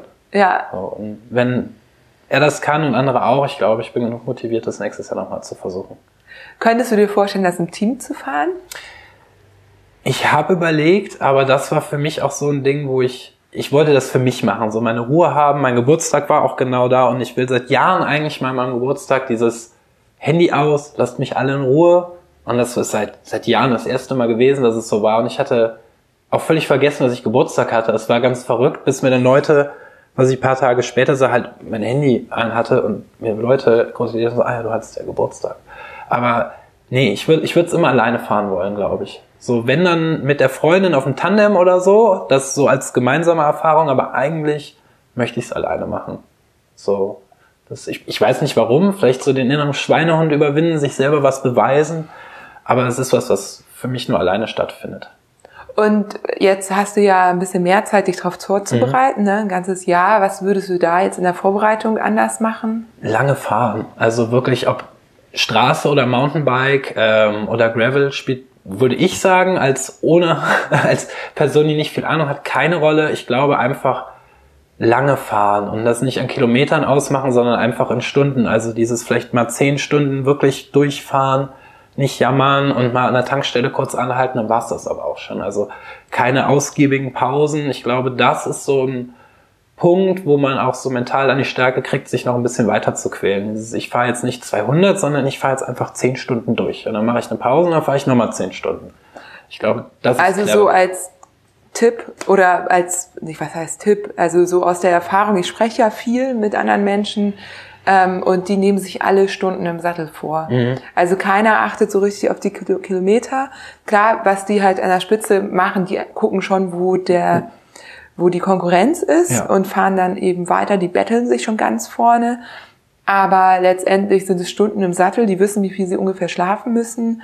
Na, beim Atlas Mountain Race ist es natürlich insgesamt vier Tage sind so, die kannst du halt durchfahren. Mhm. So, wenn du, ja Sofiane heißt, dann fährst du die halt durch mit zweieinhalb Stunden Schlaf. Ganz easy, ja. Und James war eben auf Platz zwei, weil er sieben Stunden geschlafen hat. Ja. So, ne? Und das war eben, die waren gleich schnell und äh, letztendlich war es die Schlafdifferenz. Ja. Aber wir hatten ja gestern noch das Screening und da hatten wir auch so aus drei verschiedenen Perspektiven das Transcontinental Race besprochen. Und es war wirklich so, die, die wirklich strukturiert waren oder wussten, ich meine, so jemand wie Björn Lehnhardt, der macht auch viel, der weiß halt, wie weit er sich pushen kann. Der hat quasi sein, der sagt zwar, er hat keine Struktur, aber der hat die schon irgendwo mhm. in sich. Also der weiß halt, wie, was geht, sag mal, wie wenig er schlafen kann und die nimmt er sich, das sind dann drei, dreieinhalb Stunden so. Und wir haben es ja andersrum gemacht. Wir haben gesagt, wir können 16 Stunden am Tag im Sattel sitzen. Das musst du aber auch erstmal können. Und mhm. ich weiß, dass äh, in Marokko auch Thema Saddle Source war, weil es eben oh ja. so die die Straße so, so bumpy war, dass ja. du eben so, also, ne, das war eben nicht so smooth im Sattel sitzen, sondern eben permanente Fällerei. Vibration. Und genau, das ist eher dann nochmal ein Thema, wo man da nochmal genauer ja. hinschauen müsste. Ja, da sah ich, ein, einer kam ins Ziel mitten in der Nacht, als wir da schon alle fröhlich am Bier trinken saßen, ähm, und seine ersten Worte waren, ist hier ein Medic. Der konnte, der ist im Stehen gefahren seit einem Tag, der war nicht mehr in der Lage, sich hinzusetzen. Der hat irgendwie erstmal nur auf dem Bauch gelegen und ist dann die nächsten Tage nur mit so einem Kaftan rumgelaufen und meinte, ich kann keine Unterwäsche tragen. Und äh, der Arzt war wohl auch so, oh, wow, das hast du aber lange durchgehalten, Junge. Und da waren einige, die wirklich also Sattelprobleme hatten. Einer hatte, ist auch so ein Klassiker, so einen kaputten Nacken, konnte den Kopf nicht mehr hochhalten, hat dann irgendwie seinen Helm an den Hüftgurt getaped und das dann an den Sattel, damit er überhaupt noch den Kopf hochhalten kann. Ich habe andere gesehen, wo ich mir beim Start schon dachte, das ist minus 19 Grad Vorbau, ist jetzt schon sehr sportlich und dann kamen die halt an, nach oben gedreht, Lenker nach oben und denkst, ja, das, da hat sich einiges bewegt. So, ich hatte das Glück, dass ich nichts verändern muss, die Position war okay, aber ich glaube, drei Tage später wäre dann auch mal der Punkt gewesen, so jetzt nehmen wir mal den Vorbau, drehen wir mal um und dann vielleicht noch irgendwie den Sattel mal einen anderen Winkel. Das, irgendwann kommt das, glaube ich, einfach, dass man sich kaputt macht. Ich habe gar nicht so darauf geachtet, aber sind viele mit Zeitfahraufsätzen gefahren? Ja, viele. Ähm, ich glaube, der erste ist auch mit einem Zeitfahraufsatz gefahren ähm, und überhaupt das ganze, ich sag mal, Profifeld da vorne. Ähm, für mich wäre es nichts gewesen, weil ich keine Passage gesehen hätte, wo ich gesagt hätte, da kann ich komfortabel jetzt auch, ohne mich kaputt zu machen, irgendwie in den Gelenken drauf fahren. Aber ich glaube, wenn man das trainiert hat oder mit dieser Position und auch diesem Gelände klarkommt, nimmt das einem schon sehr viel an, an Schmerzproblemen oder gibt einem eine andere Abwechslung in Griffposition, was ich halt gemerkt habe, ich kann halt oben greifen, ich kann unten greifen, in der Mitte und dann war halt Schluss. Und irgendwann, ich neige dazu, taube Finger zu bekommen, das war halt nicht mehr wegzukriegen. So super tolle, bequeme Hebel, aber Mountainbike-Lenker ist halt mit einem Zeitfahraufsatz definitiv das Bessere gewesen. Ja, und was du sagst, ne? Also ich wäre jetzt bei dem Gelände auch irgendwie, klar, muss man gucken, wie oft man den nutzen kann. Aber selbst wenn du nur irgendwie 30 Prozent der Zeit drin bist, dann Mhm. sind es 30 Prozent von dieser Gesamtzeit, die du eben auch äh, den Hintern entlasten kannst, Ja. weil du das für alle, die das vielleicht noch nicht kennen, du, du liegst da ja quasi drauf. Das Ja. heißt, viel Gewicht ist dann auch auf dem Lenker und das entlastet einfach total. Es entlastet die Hände und es entlastet den Hintern, ja. Ja, ich hatte es ist verrückt. Ich habe beim Maurice Brocco bin ich mit einem Zeitfahraufsatz gefahren. Das war sehr clever. Das äh, mache ich so, auch wenn ich längere Sachen fahre, habe ich den eigentlich immer drauf. Den hatte ich auch zum Probefahren ein bisschen auf meinem Fahrrad fürs Atlas Mountain Race. Dann war aber die Problematik, Taschen sind nicht mit diesem Ding kompatibel. Ich hätte einen anderen Zeitfahraufsatz holen müssen und dann war es am Ende, wie oft werde ich den benutzen? Wahrscheinlich nicht. Und da habe ich mich halt dagegen entschieden, bevor ich da eine riesen Bastelkonstruktion angefangen hätte und da irgendwie mir war halt wichtig, dass ich die Tasche vorne schnell ab und dran machen kann, weil mein Schlafsetup drin wäre. Und mit dem Auflieger hätte ich da eine riesen Kabelbinder-Gurt-Konstruktion bauen müssen. Und das war dann so, nee, das mache ich nicht. Also fassen wir zusammen, schon ein anderes Rad dafür. Ja. Da wirst du wahrscheinlich jetzt anfangen zu gucken, was es da so gibt. Ähm, weniger Equipment. Mhm. Der Klassiker, man nimmt erstmal Alles immer, mit. ja, ist ja so, aber ist ja auch gut, weil ich Ja. meine, je weniger Erfahrung man hat, desto mehr ist man ja auch darauf angewiesen, irgendwie dann auch bestimmte Sachen zur Verfügung Mhm. zu haben.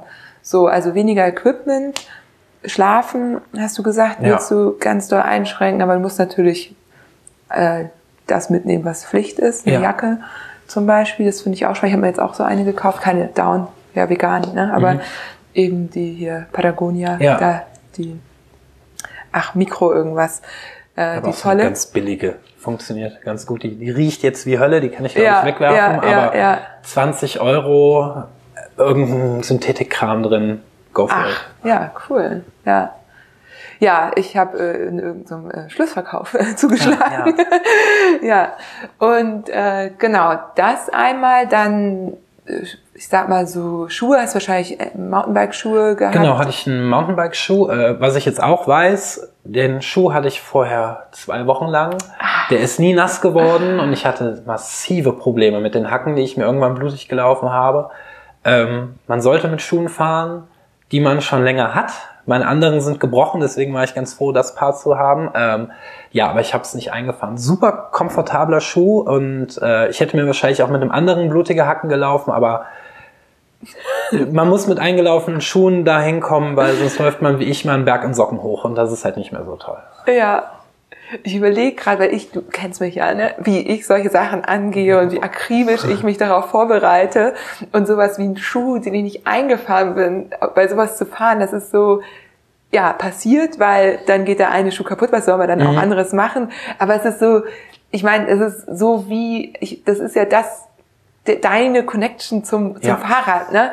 Und wenn das nicht passt, so genauso wie wenn das Bike nicht gefittet ist, das ist halt, da, da brauchst du eigentlich theoretisch gar nicht an den Start zu gehen. Natürlich Ja. irgendwie, ich, vielleicht übertreibe ich da auch manchmal ein bisschen in meinem Perfektionismus, aber es ist halt so, dann investiere ich so viel Zeit in Training und was nicht alles so viel Geld und dann ja, machst du so einen kleinen, so eine kleine, naja, Unachtsamkeit, Ja. nenne ich es jetzt mal, nicht, ja, lustig. Ja, ich mache das ja jetzt auch, weißt ja auch beruflich und bereite Menschen oder helfe denen, Mhm. sich auf sowas vorzubereiten. Eben, ja, hauptsächlich ist es Mentalcoaching, aber ähm, wir gucken natürlich, dazu gehört auch ein Umfeldmanagement und eben, ne, da wird sowas alles, da gibt's eine lange Checkliste und da ist das alles drin. So und Kleinigkeiten, die Ja. ne, Leute wie ich nicht denken. Genau. so, oh. Ganz interessant ist auch, ne, die BIP ist natürlich auch wichtig, Ja. äh, dass die passt. Und du hast es halt oft, dass du, dass die Leute eben diese BIP fahren, dann bereiten sie sich da vier Monate lang in der BIP vor, die haben sie aber nur einmal. Und wenn das Rennen dann losgeht, dann ist natürlich das Polster schon runtergefahren. Das heißt, was wir machen, ist, dass wir eben gleich noch eine zweite oder sogar eine dritte besorgen, die wird dann rotiert, so dass die eben dann, wenn es losgeht, je nachdem, ob sie eine Also oder zwei mitnehmen, halt eine, eine Bib haben, wo das Polster noch passt, wo die aber auch eingefahren ist, weil selbst ähm, da kann es halt auch bei der Herstellung kann es halt irgendwie Abweichungen geben, Mhm. so dass die auf einmal irgendeine Naht hat, die irgendwo scheuert. Und nicht so. da sein ist. Ja, Ja, ich weiß nicht, ich hatte, ich habe damit gerechnet, dass ich Pro-Probleme kriege. Ich hatte noch nie in meinem Leben vom Fahrradfahren Pro-Probleme, noch nie. Auch als Fahrradgerät. Vielleicht habe ich mir da alles totgesessen, ich weiß es nicht. Ähm, meinen auch viele, es ist halt super risikoreich, nur mit einer Hose zu fahren, aber es waren, ich habe die halt umgedreht, einmal mit dem Feuchttuch drüber und dann so ein Desinfektionsmittel, habe ich die hingehangen und war so, wird schon gehen. Ähm, und dann habe ich halt erfahren, dass die Ersten das genauso machen. Und J. Peterbury pennt wohl jeden Abend nackt in seinem Schlafzimmer, ja. zieht sich alles aus, wo ich mir dachte, hätte ich vielleicht auch mal machen sollen, wäre, glaube ich, cleverer gewesen, aber vielleicht kommt das noch, dass ich sage, ich nehme mal eine zweite Bib mit beim Rennen, wo es regnen kann, aber da war es für mich so, ist mir, ist mir egal. So, also so Björn trägt die werden. sogar nass. Der wäscht die durch mhm. und dann zieht er die nass wieder an. Ja. Und ja, aber wie man sieht, manchmal funktioniert es, manchmal eben auch nicht, aber die haben alle nur ein, ein ja. Kit dabei. Ähm, dieses mit dem nackt schlafen, das haben wir, oder ich mache es nicht gemacht, aber ich habe es auch gemacht. Also weil du hast halt in dem Moment eben Luft, ne? Ja. Und wenn irgendwas irritiert ist, dann kommt eben Luft rein. Genau. Dann hat man vielleicht noch so eine Recovery-Creme. Ja. Irgendwie gibt es ja so eine Marke, wo es eine gibt. die kenne ich. ja, die finde ich super. Man kann aber auch Bepanthen nehmen mhm. oder so, wenn irgendwas offen ist. Aber genau das ist es. Und dann irgendwie versuchen, dass eben möglichst antibakteriell ist. Ja. Weil das ist dann das Zweite, Ne? Also das eine ist halt Sitzen und Druck und das zweite ist einfach die Bakterien, die sich da sammeln. Da muss man halt höllisch aufpassen. Genau, also die Hose halt muss echt, wenn du sie wäscht, eben gründlich durchgewaschen werden. Dann Oder sonst lässt man es besser. Also es war, ja. Bank meinte da auch mal, es ist halt das Wichtigste, ist halt sauber zu bleiben, überall. So kannst du halt dreckige Beine haben, aber so halt deine Hände, halt dein Gesicht und deinen Schritt möglichst sauber. Das ist clever und das habe ich immer versucht zu befolgen. Am Ende sahen meine Hände aus wie Sau, aber ähm, so Gesicht war okay und Hintern war okay und ich glaube, bin ich ganz gut gefahren, dann auch vielleicht ein bisschen zu manisch abends da nochmal zum dritten Mal Desinfektionsmittel übers Polster zu sprühen, bevor man sich hinlegt.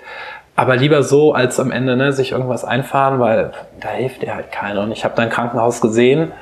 Ich möchte da nicht in einem Krankenhaus landen, auf gar keinen Fall. So, die Option bestand nie. Du hast ja draußen geschlafen, ne? Das stelle ja. ich mir unheimlich schön vor, da ja. irgendwie was, was war so das Highlight? Ah, das Highlight war wirklich die erste und die zweite Nacht. Bei der ersten habe ich am Fuß von diesem Berg geschlafen. Ähm, ich glaube vier oder fünf Stunden.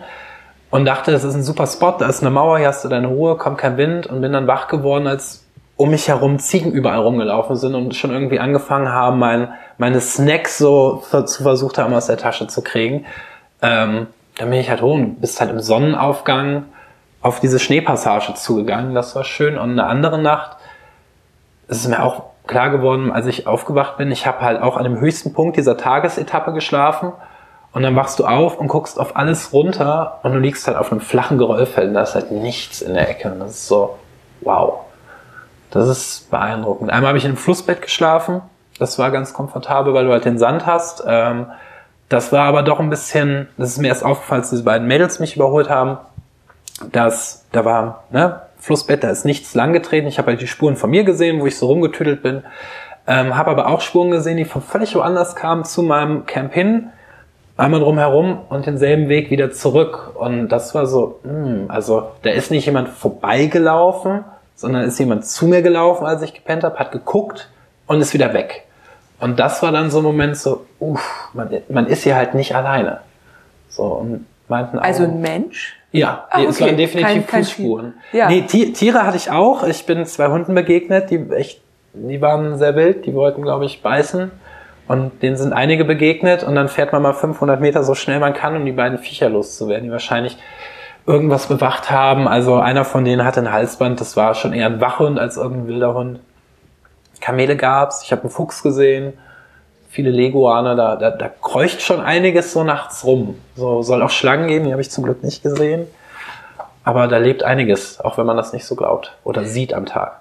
Das heißt, also jetzt nach der Erfahrung mit den, den Fußspuren um dich rum, würdest du dich eher mehr verstecken oder was würdest du da machen? Ich glaube, verstecken macht keinen Sinn, weil im Atlas, für mich ist das Verstecken für jemanden, der da wohnt oder aufwächst, der kennt mich eh. Da ist ein, da ist ein quietschroter Biwaksack und da steht ein Fahrrad, selbst wenn ich da noch was drüber werfe, ich glaube, die würden einen eh finden, wenn das, das fällt auf, dass da Leute sind. Und gerade da halt auch so ein Riesenverkehr dann auf einmal an Radfahrern durchfährt, die wissen, dass Leute in der Ecke sind. Ähm, ich habe mir jetzt nicht so einen Kopf gemacht, liegt vielleicht an meinem, daran, dass ich ein Typ bin, so im schönes Fall. Äh, ich, was soll mir passieren? Ich glaube, ich bin nicht so das typische Opfer, ähm, aber als Frau ist das dann, glaube ich, da würde ich mir dann doch überlegen, was man will ja nicht mit einem Teleskopschläger oder so einem Unfug da rumhängen, aber ich glaube, als Frau würde ich auf jeden Fall ein Pfefferspray oder so dabei haben oder irgendwas.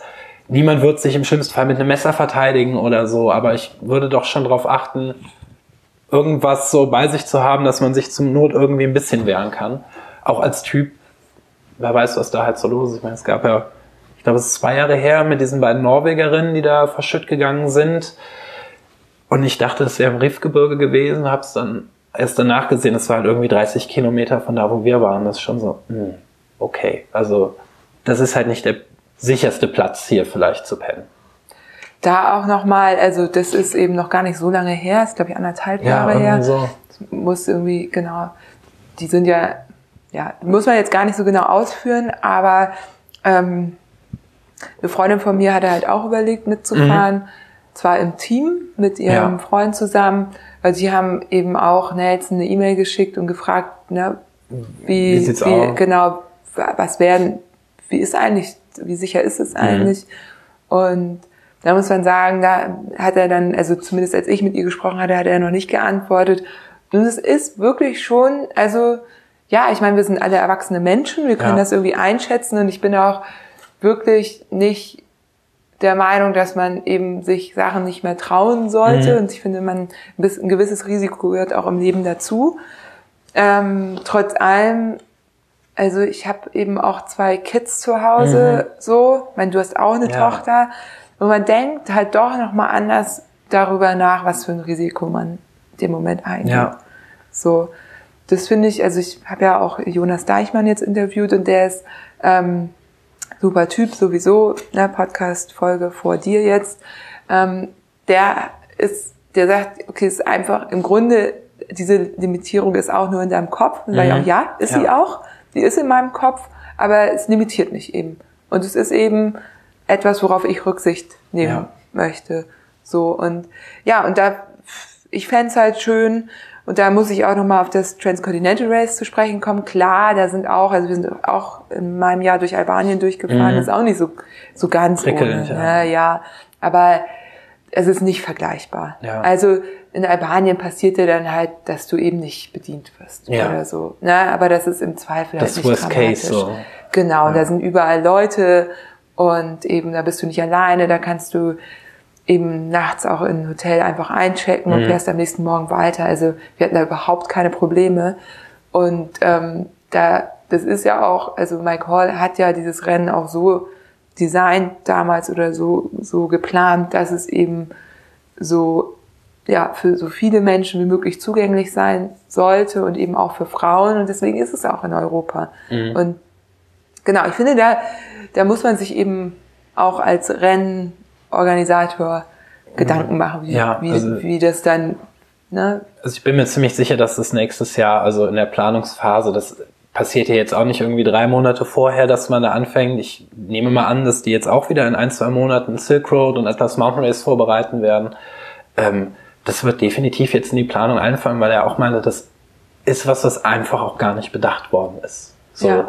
Ähm, wir waren ja noch danach ein paar Tage äh, unterwegs. Meine Freundin, äh, die kennen sich noch aus Shanghai-Zeiten und das war halt einmal so. Das ist, wir müssen darauf jetzt reagieren, wir müssen eine E-Mail rausschicken und, und gucken, dass wir hier alles safe kriegen und wer abbrechen muss oder möchte, sagt Bescheid, dann holen wir die Leute ab. Hier soll sich niemand unsicher fühlen, aber es ist definitiv nicht bedacht worden, dass das halt so rough ist, weil du hast halt so Ecken wie Marrakesch und Agadir und diese Touri-Orte da kannst du mit einem Ausschnitt rumlaufen und einem kurzen Rock, da gucken die dich vielleicht komisch an, aber da wird keiner übergriffig oder bedient einen nicht oder behandelt einen wie ein Mensch zweiter Klasse, aber irgendwo im Nichts sieht das halt ganz anders aus. Da ist halt eben nicht diese Touri-Kultur, sondern das, wie es da schon immer gelebt wird. Und die Berber sind ja eh nochmal ganz anders als der typische Marokkaner. Die möchten kein Französisch sprechen, die möchten mit der Kultur, da ist es so ein ganz eigenes Ding nochmal. Die sehen sich ja nicht als diese normalen Marokkaner, die irgendwie von den Franzosen mal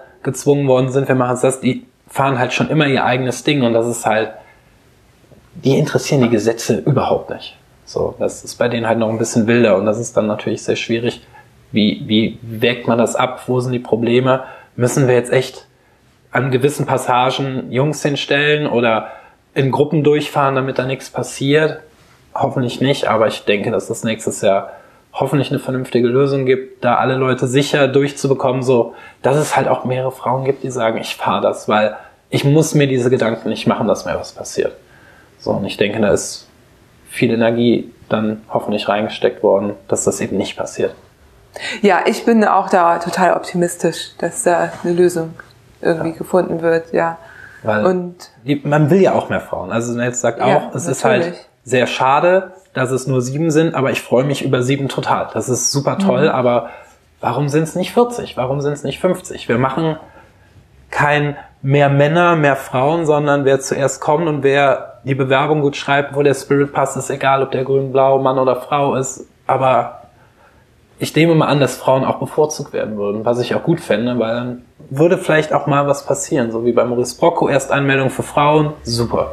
Mhm. So, mal gucken, ob sich das mal irgendwie langsam in dieser Fahrradrenngemeinde so ein bisschen einpendelt. Ja, ja, und eben dieses Bewusstsein, ne? Also ja. du sagst irgendwie, du hattest das, hättest da gar nicht mit gerechnet. Nee, überhaupt nicht. Hättest du mich vorher gefragt, das war meine, mein größter Konzern. Mhm. So, und ähm, wie gesagt, das mit den zwei Norwegerinnen davor, das hat, das war total präsent. Ja. Und es ist manchmal schon auch verwunderlich, weil ich denke, das muss doch klar sein. So, aber dass es so extrem ist, hätte ich jetzt auch nicht gedacht. Das ja, dann auch merkt so, man das wieder, wie man ja. als Typ dann doch relativ engstirnig durch die Welt geht. Ich meine, ich bin, bin der Vater einer Tochter, ich habe eine Freundin, ich war mal verheiratet, ich glaube, ich bin kein mieser Sexist, aber sowas hat man nicht auf dem Schirm. Und das ist ja. irgendwie, das schafft einem dann nochmal ein neues Bewusstsein dafür, auch wenn man sieht, ich laufe mit meiner Freundin da durch Ort X und dann wird die immer noch doof angequatscht und denkst du auch so, Jungs, was ist eigentlich mit euch los? So, da bekommt man das halt mal hautnah mit und dann sagt sie, du, das passiert mir hier seit einer Woche.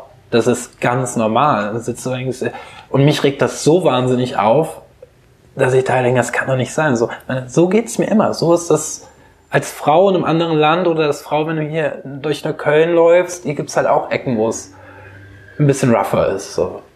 Ja. Wo kleine blonde Mädchen eher nicht so erwünscht sind.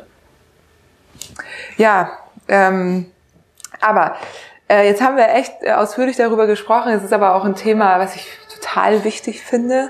Ähm, trotz allem, also nochmal Message raus. Ich vertraue Nelson da auch, das und dem Team um ihn herum. Und äh, ich meine auch gelesen zu haben bei Jule nämlich, dass die auch sich mit ihm zusammensetzen wird, wie auch immer, ja.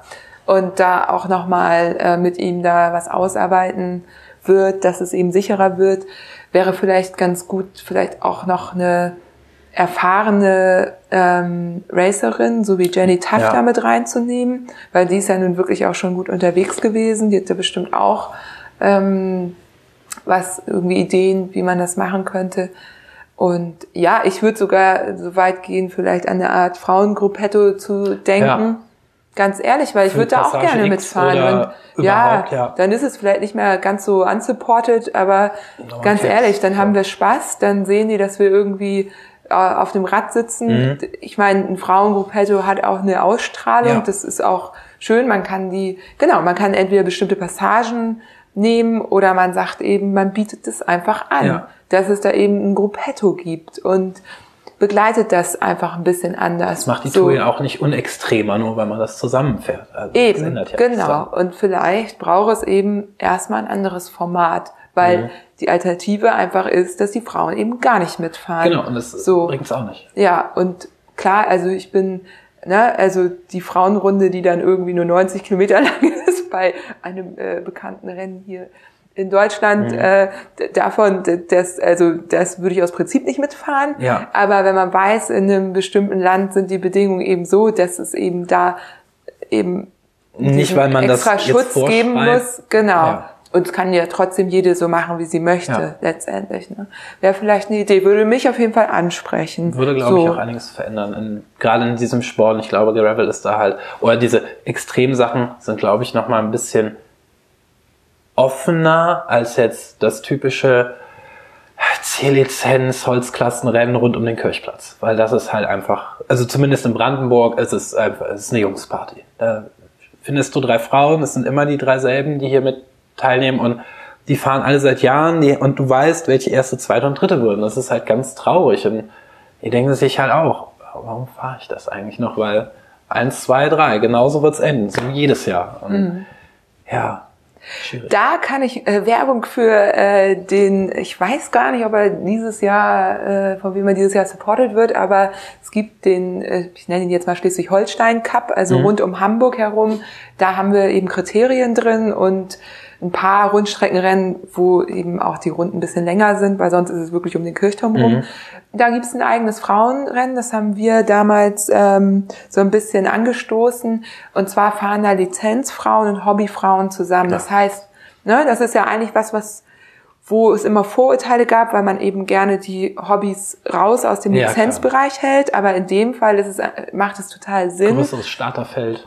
Genau, wir sind 20 Frauen, meistens so um den Dreh. Es gibt eine, eine Cup-Wertung und da nehmen wir jetzt auch äh, von St. Pauli aus mit ein paar Frauen teil. Da haben wir gerade Meeting gehabt und es gibt jetzt eine extra Gruppe genau für diese Rennen, so zum Einstieg. Und das ist einfach, ich habe auch angefangen und bin dann mit den Master Männer zusammengefahren. Mhm. Ja. Und es ist einfach, ja, es ist, ne, das, das gibt weder Renntaktik noch irgendwas, weil es ja. geht eigentlich nur darum, irgendwie in diesem Feld drin zu bleiben. Überleben und macht halt mehr Spaß, irgendwie auch ein bisschen taktisch zu fahren und sich ein bisschen zu betteln. Und das kann ich sehr empfehlen. Also wer irgendwie so im Norden wohnt, äh, kann sich das auch mal angucken. Und äh, die Preisgelder, also ich glaube, es ist noch nicht ganz, aber noch nicht wurden ganz sehr, sehr, sehr doll angeglichen. Okay, da, das ja, ist aber ja, schon ja. mal ein großer Punkt. Ja. Hier gibt's teilweise für die Frauen nicht mehr einen Blumenstrauß und da stehst du halt auch nichts, der ist nicht euer. Ja, Dann fragt man sich. Also da muss man sich auch nicht wundern. An. Die werden ne? auch kommen. Also hab einen Blumenstrauß. Medaille kriegt da eh keiner, aber hab einen Blumenstrauß da. Wenn die Jungs einen Kercher und einen Blumenstrauß kriegen, dann nimmst du dem Jungen halt den Blumenstrauß weg oder gibst den Kerl. Was? Also das ist, das ist teilweise erschreckend, aber der Radsportverband Berlin ist halt immer ist eine eigene ja. ganz furchtbare Geschichte. Ja. Ich habe die Hoffnung, wie gesagt, ja auch noch nicht ganz aufgegeben. Ähm, und ne, es gibt Veränderungen, aber auch da eben holt euch die Frauen rein und lasst mhm. euch beraten. Ne? Also ich mache das auch gerne, aber ich gucke mir dann halt auch das Rennen richtig an. Also so mal eben so, mach doch mal ein bisschen Werbung, mach ich nicht.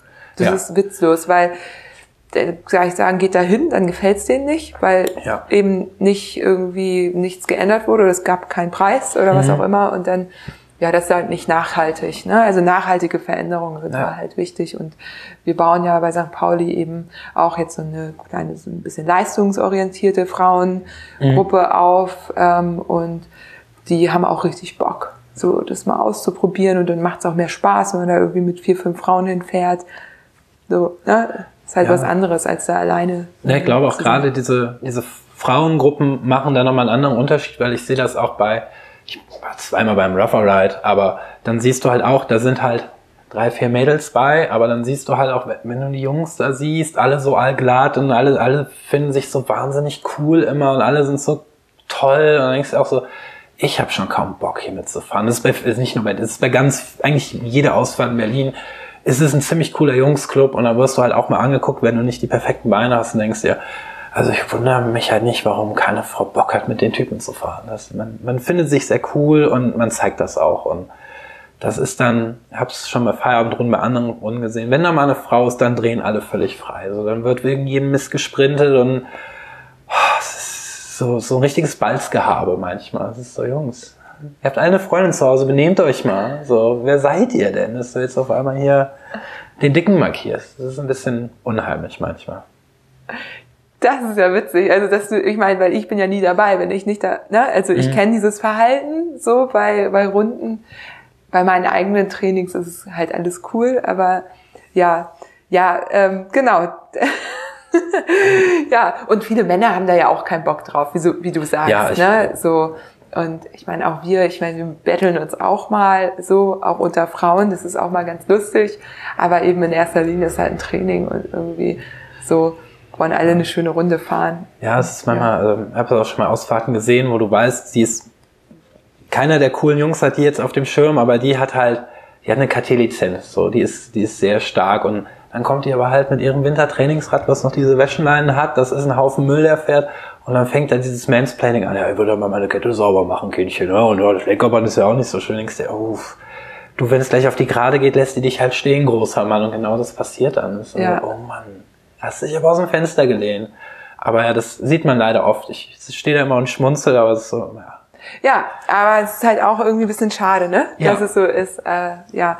Und dann wiederum muss ich mich dafür rechtfertigen, warum ich ein Trau Frauentraining für nur Frauen anbiete. Völlig okay, ja. Ja, aber ich, also immer so alle paar Monate kommt dann mal ein Mann auf mich zu und, und will mit mir besprechen, dass er sich diskriminiert fühlt.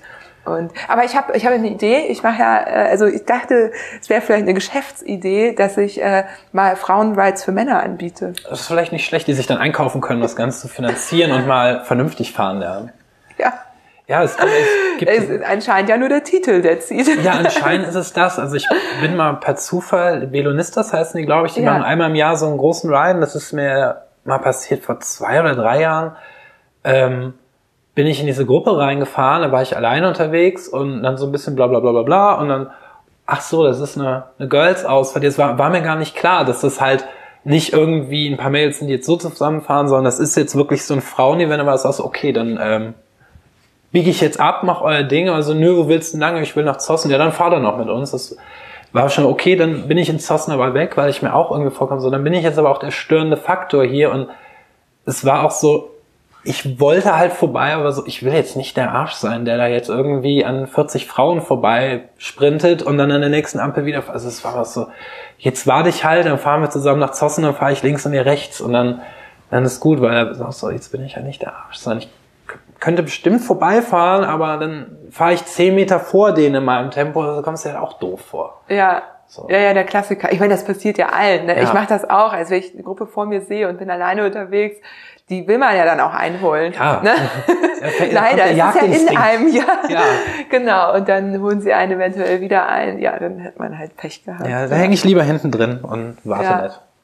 Ja, verstehe. Aber es tut sich total viel. Also es gibt einfach immer mehr Frauen.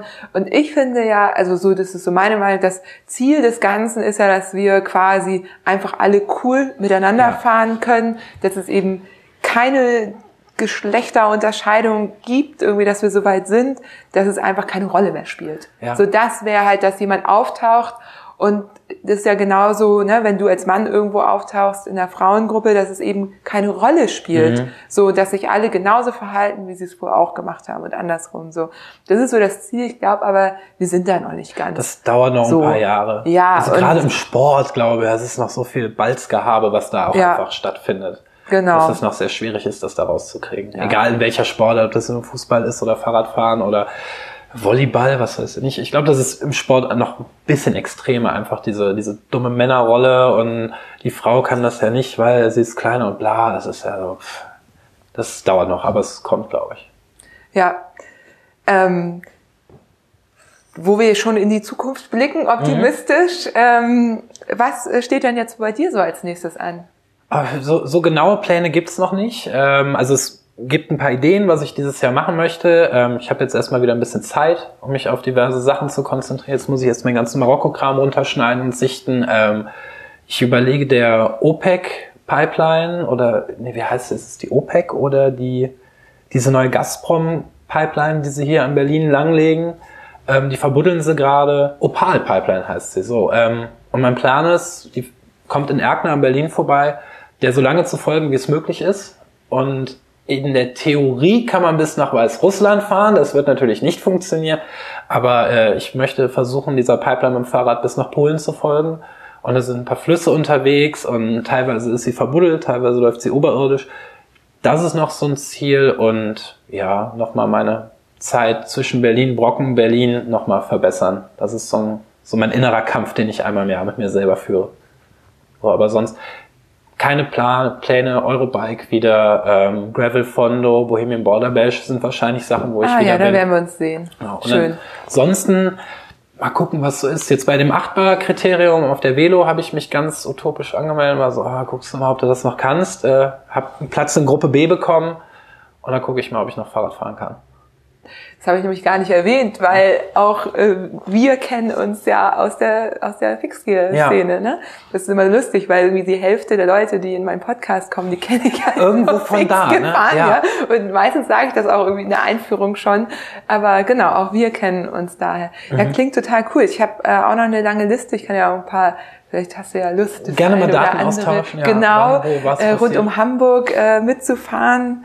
Ähm, Ja, klingt auf jeden Fall voll gut. Dann habe ich gesehen, du hast ein paar deiner Touren aus der Vorbereitung bei Komoot hochgeladen. Mhm. Eine Kollektion wahrscheinlich. Genau, gemacht. das ist praktisch äh, so die schönsten Gravel-Routen Brandenburgs habe ich es genannt. Geht eigentlich alles so ab Neukölln los. Man kann sich das aber natürlich anpassen, von wo man starten möchte. Alles so ein bisschen ab von den üblichen Routen, die man kennt, aber immer noch, wenn man sagt, ich habe keine Lust mehr, es sind zehn Minuten auf einer Landstraße, habe ich ein bisschen was zusammengestellt und ich glaube, es ist ganz gut angekommen, weil es auch viele Sachen waren. Die BER-Runde ist ein Klassiker, fahren alle mit dem Rennrad, fährt aber keiner mit dem Gravelrad und da habe ich mit zwei kleinen Flussüberquerungen noch was eingebaut. Ich glaube, das ist ganz gut angekommen. Ja, super spannend. Ich mache ja was ähnliches in Hamburg, ne? Ich, also auch Gravel rund um Hamburg. Mhm. Und man muss ja wirklich die Gegend neu erkunden ja. dafür. Das ist ja man, die, völlig neue Wege, die Stadt aus einer ganz anderen, oder die Stadt, möglichst ja auch möglichst aus der Stadt nicht, raus, ja. genau, ähm, aus einer ganz anderen Perspektive. Und ähm, wie du ja weißt, äh, ich ja auch äh, in Kooperation mit Komoot, mhm. so, bin dieses Jahr Ambassador und mache halt auch ein paar Kollektionen. Jetzt habe ich äh, angefangen, die auch zu verlinken, auch die äh, von den Interviewpartnern, mhm. also, wie du welche haben. Also ich pack das auch in die Shownotes für die ZuhörerInnen. Falls ihr Bock habt, äh, ihr könnt Magnus da auch äh, vertrauen. Das sind, ja, das sind äh, alles schöne fahrbare Routen, nichts ja, Gefährliches. Eben, ne, das ist es ja. Ne? Wenn man MTB eingeben würde, dann weiß man halt nie, auf welchen Single Trace ja. man so landet. Deswegen Gravel ist ja so ein bisschen dazwischen. Und ähm, ich finde aber, es funktioniert ganz gut. Ja, also ich bin, ich plane doch hauptsächlich auf Mountainbike, muss ich sagen, okay. weil Berlin-Brandenburg, wir haben keine Berge, hier gibt es keine S3 Single Trails, die man runterfahren könnte oder müsste. Deswegen geht das ganz gut. Es ist aber auch oft passiert, dass ich halt einfach aufnehme mit Komoot fahre und dann gucke ich, wo kann man Highlight erstellen. Ähm, mit Jan habe ich eine alte Kiesgrube entdeckt bei einer unserer letzten Ausfahrten. Die haben wir nur bei Google Earth gesehen, waren so, da wollen wir hin und haben das auch dann in diese Komoot-Kollektion eingebaut und das ist auf einmal sehr beliebt. Ich habe gesehen, wie viele da dann langfahren. Das ist so, okay, da ist jetzt richtig was los und das kannte keiner vorher. Ja. So, es ist ganz schön, da so ein bisschen selber was zu entdecken und auch weitergeben zu können, dass Leute sagen, na guck mal hier, ich fahre jetzt nicht nur auf der Straße, sondern ich mache mich jetzt mal dreckig und fahre mit meinem Gravelrad oder mit meinem alten Mountainbike mal ein bisschen durch den Wald. So, gerade hier in Berlin-Brandenburg im Winter macht Straße keinen Spaß. Das tut sich hier kaum einer an.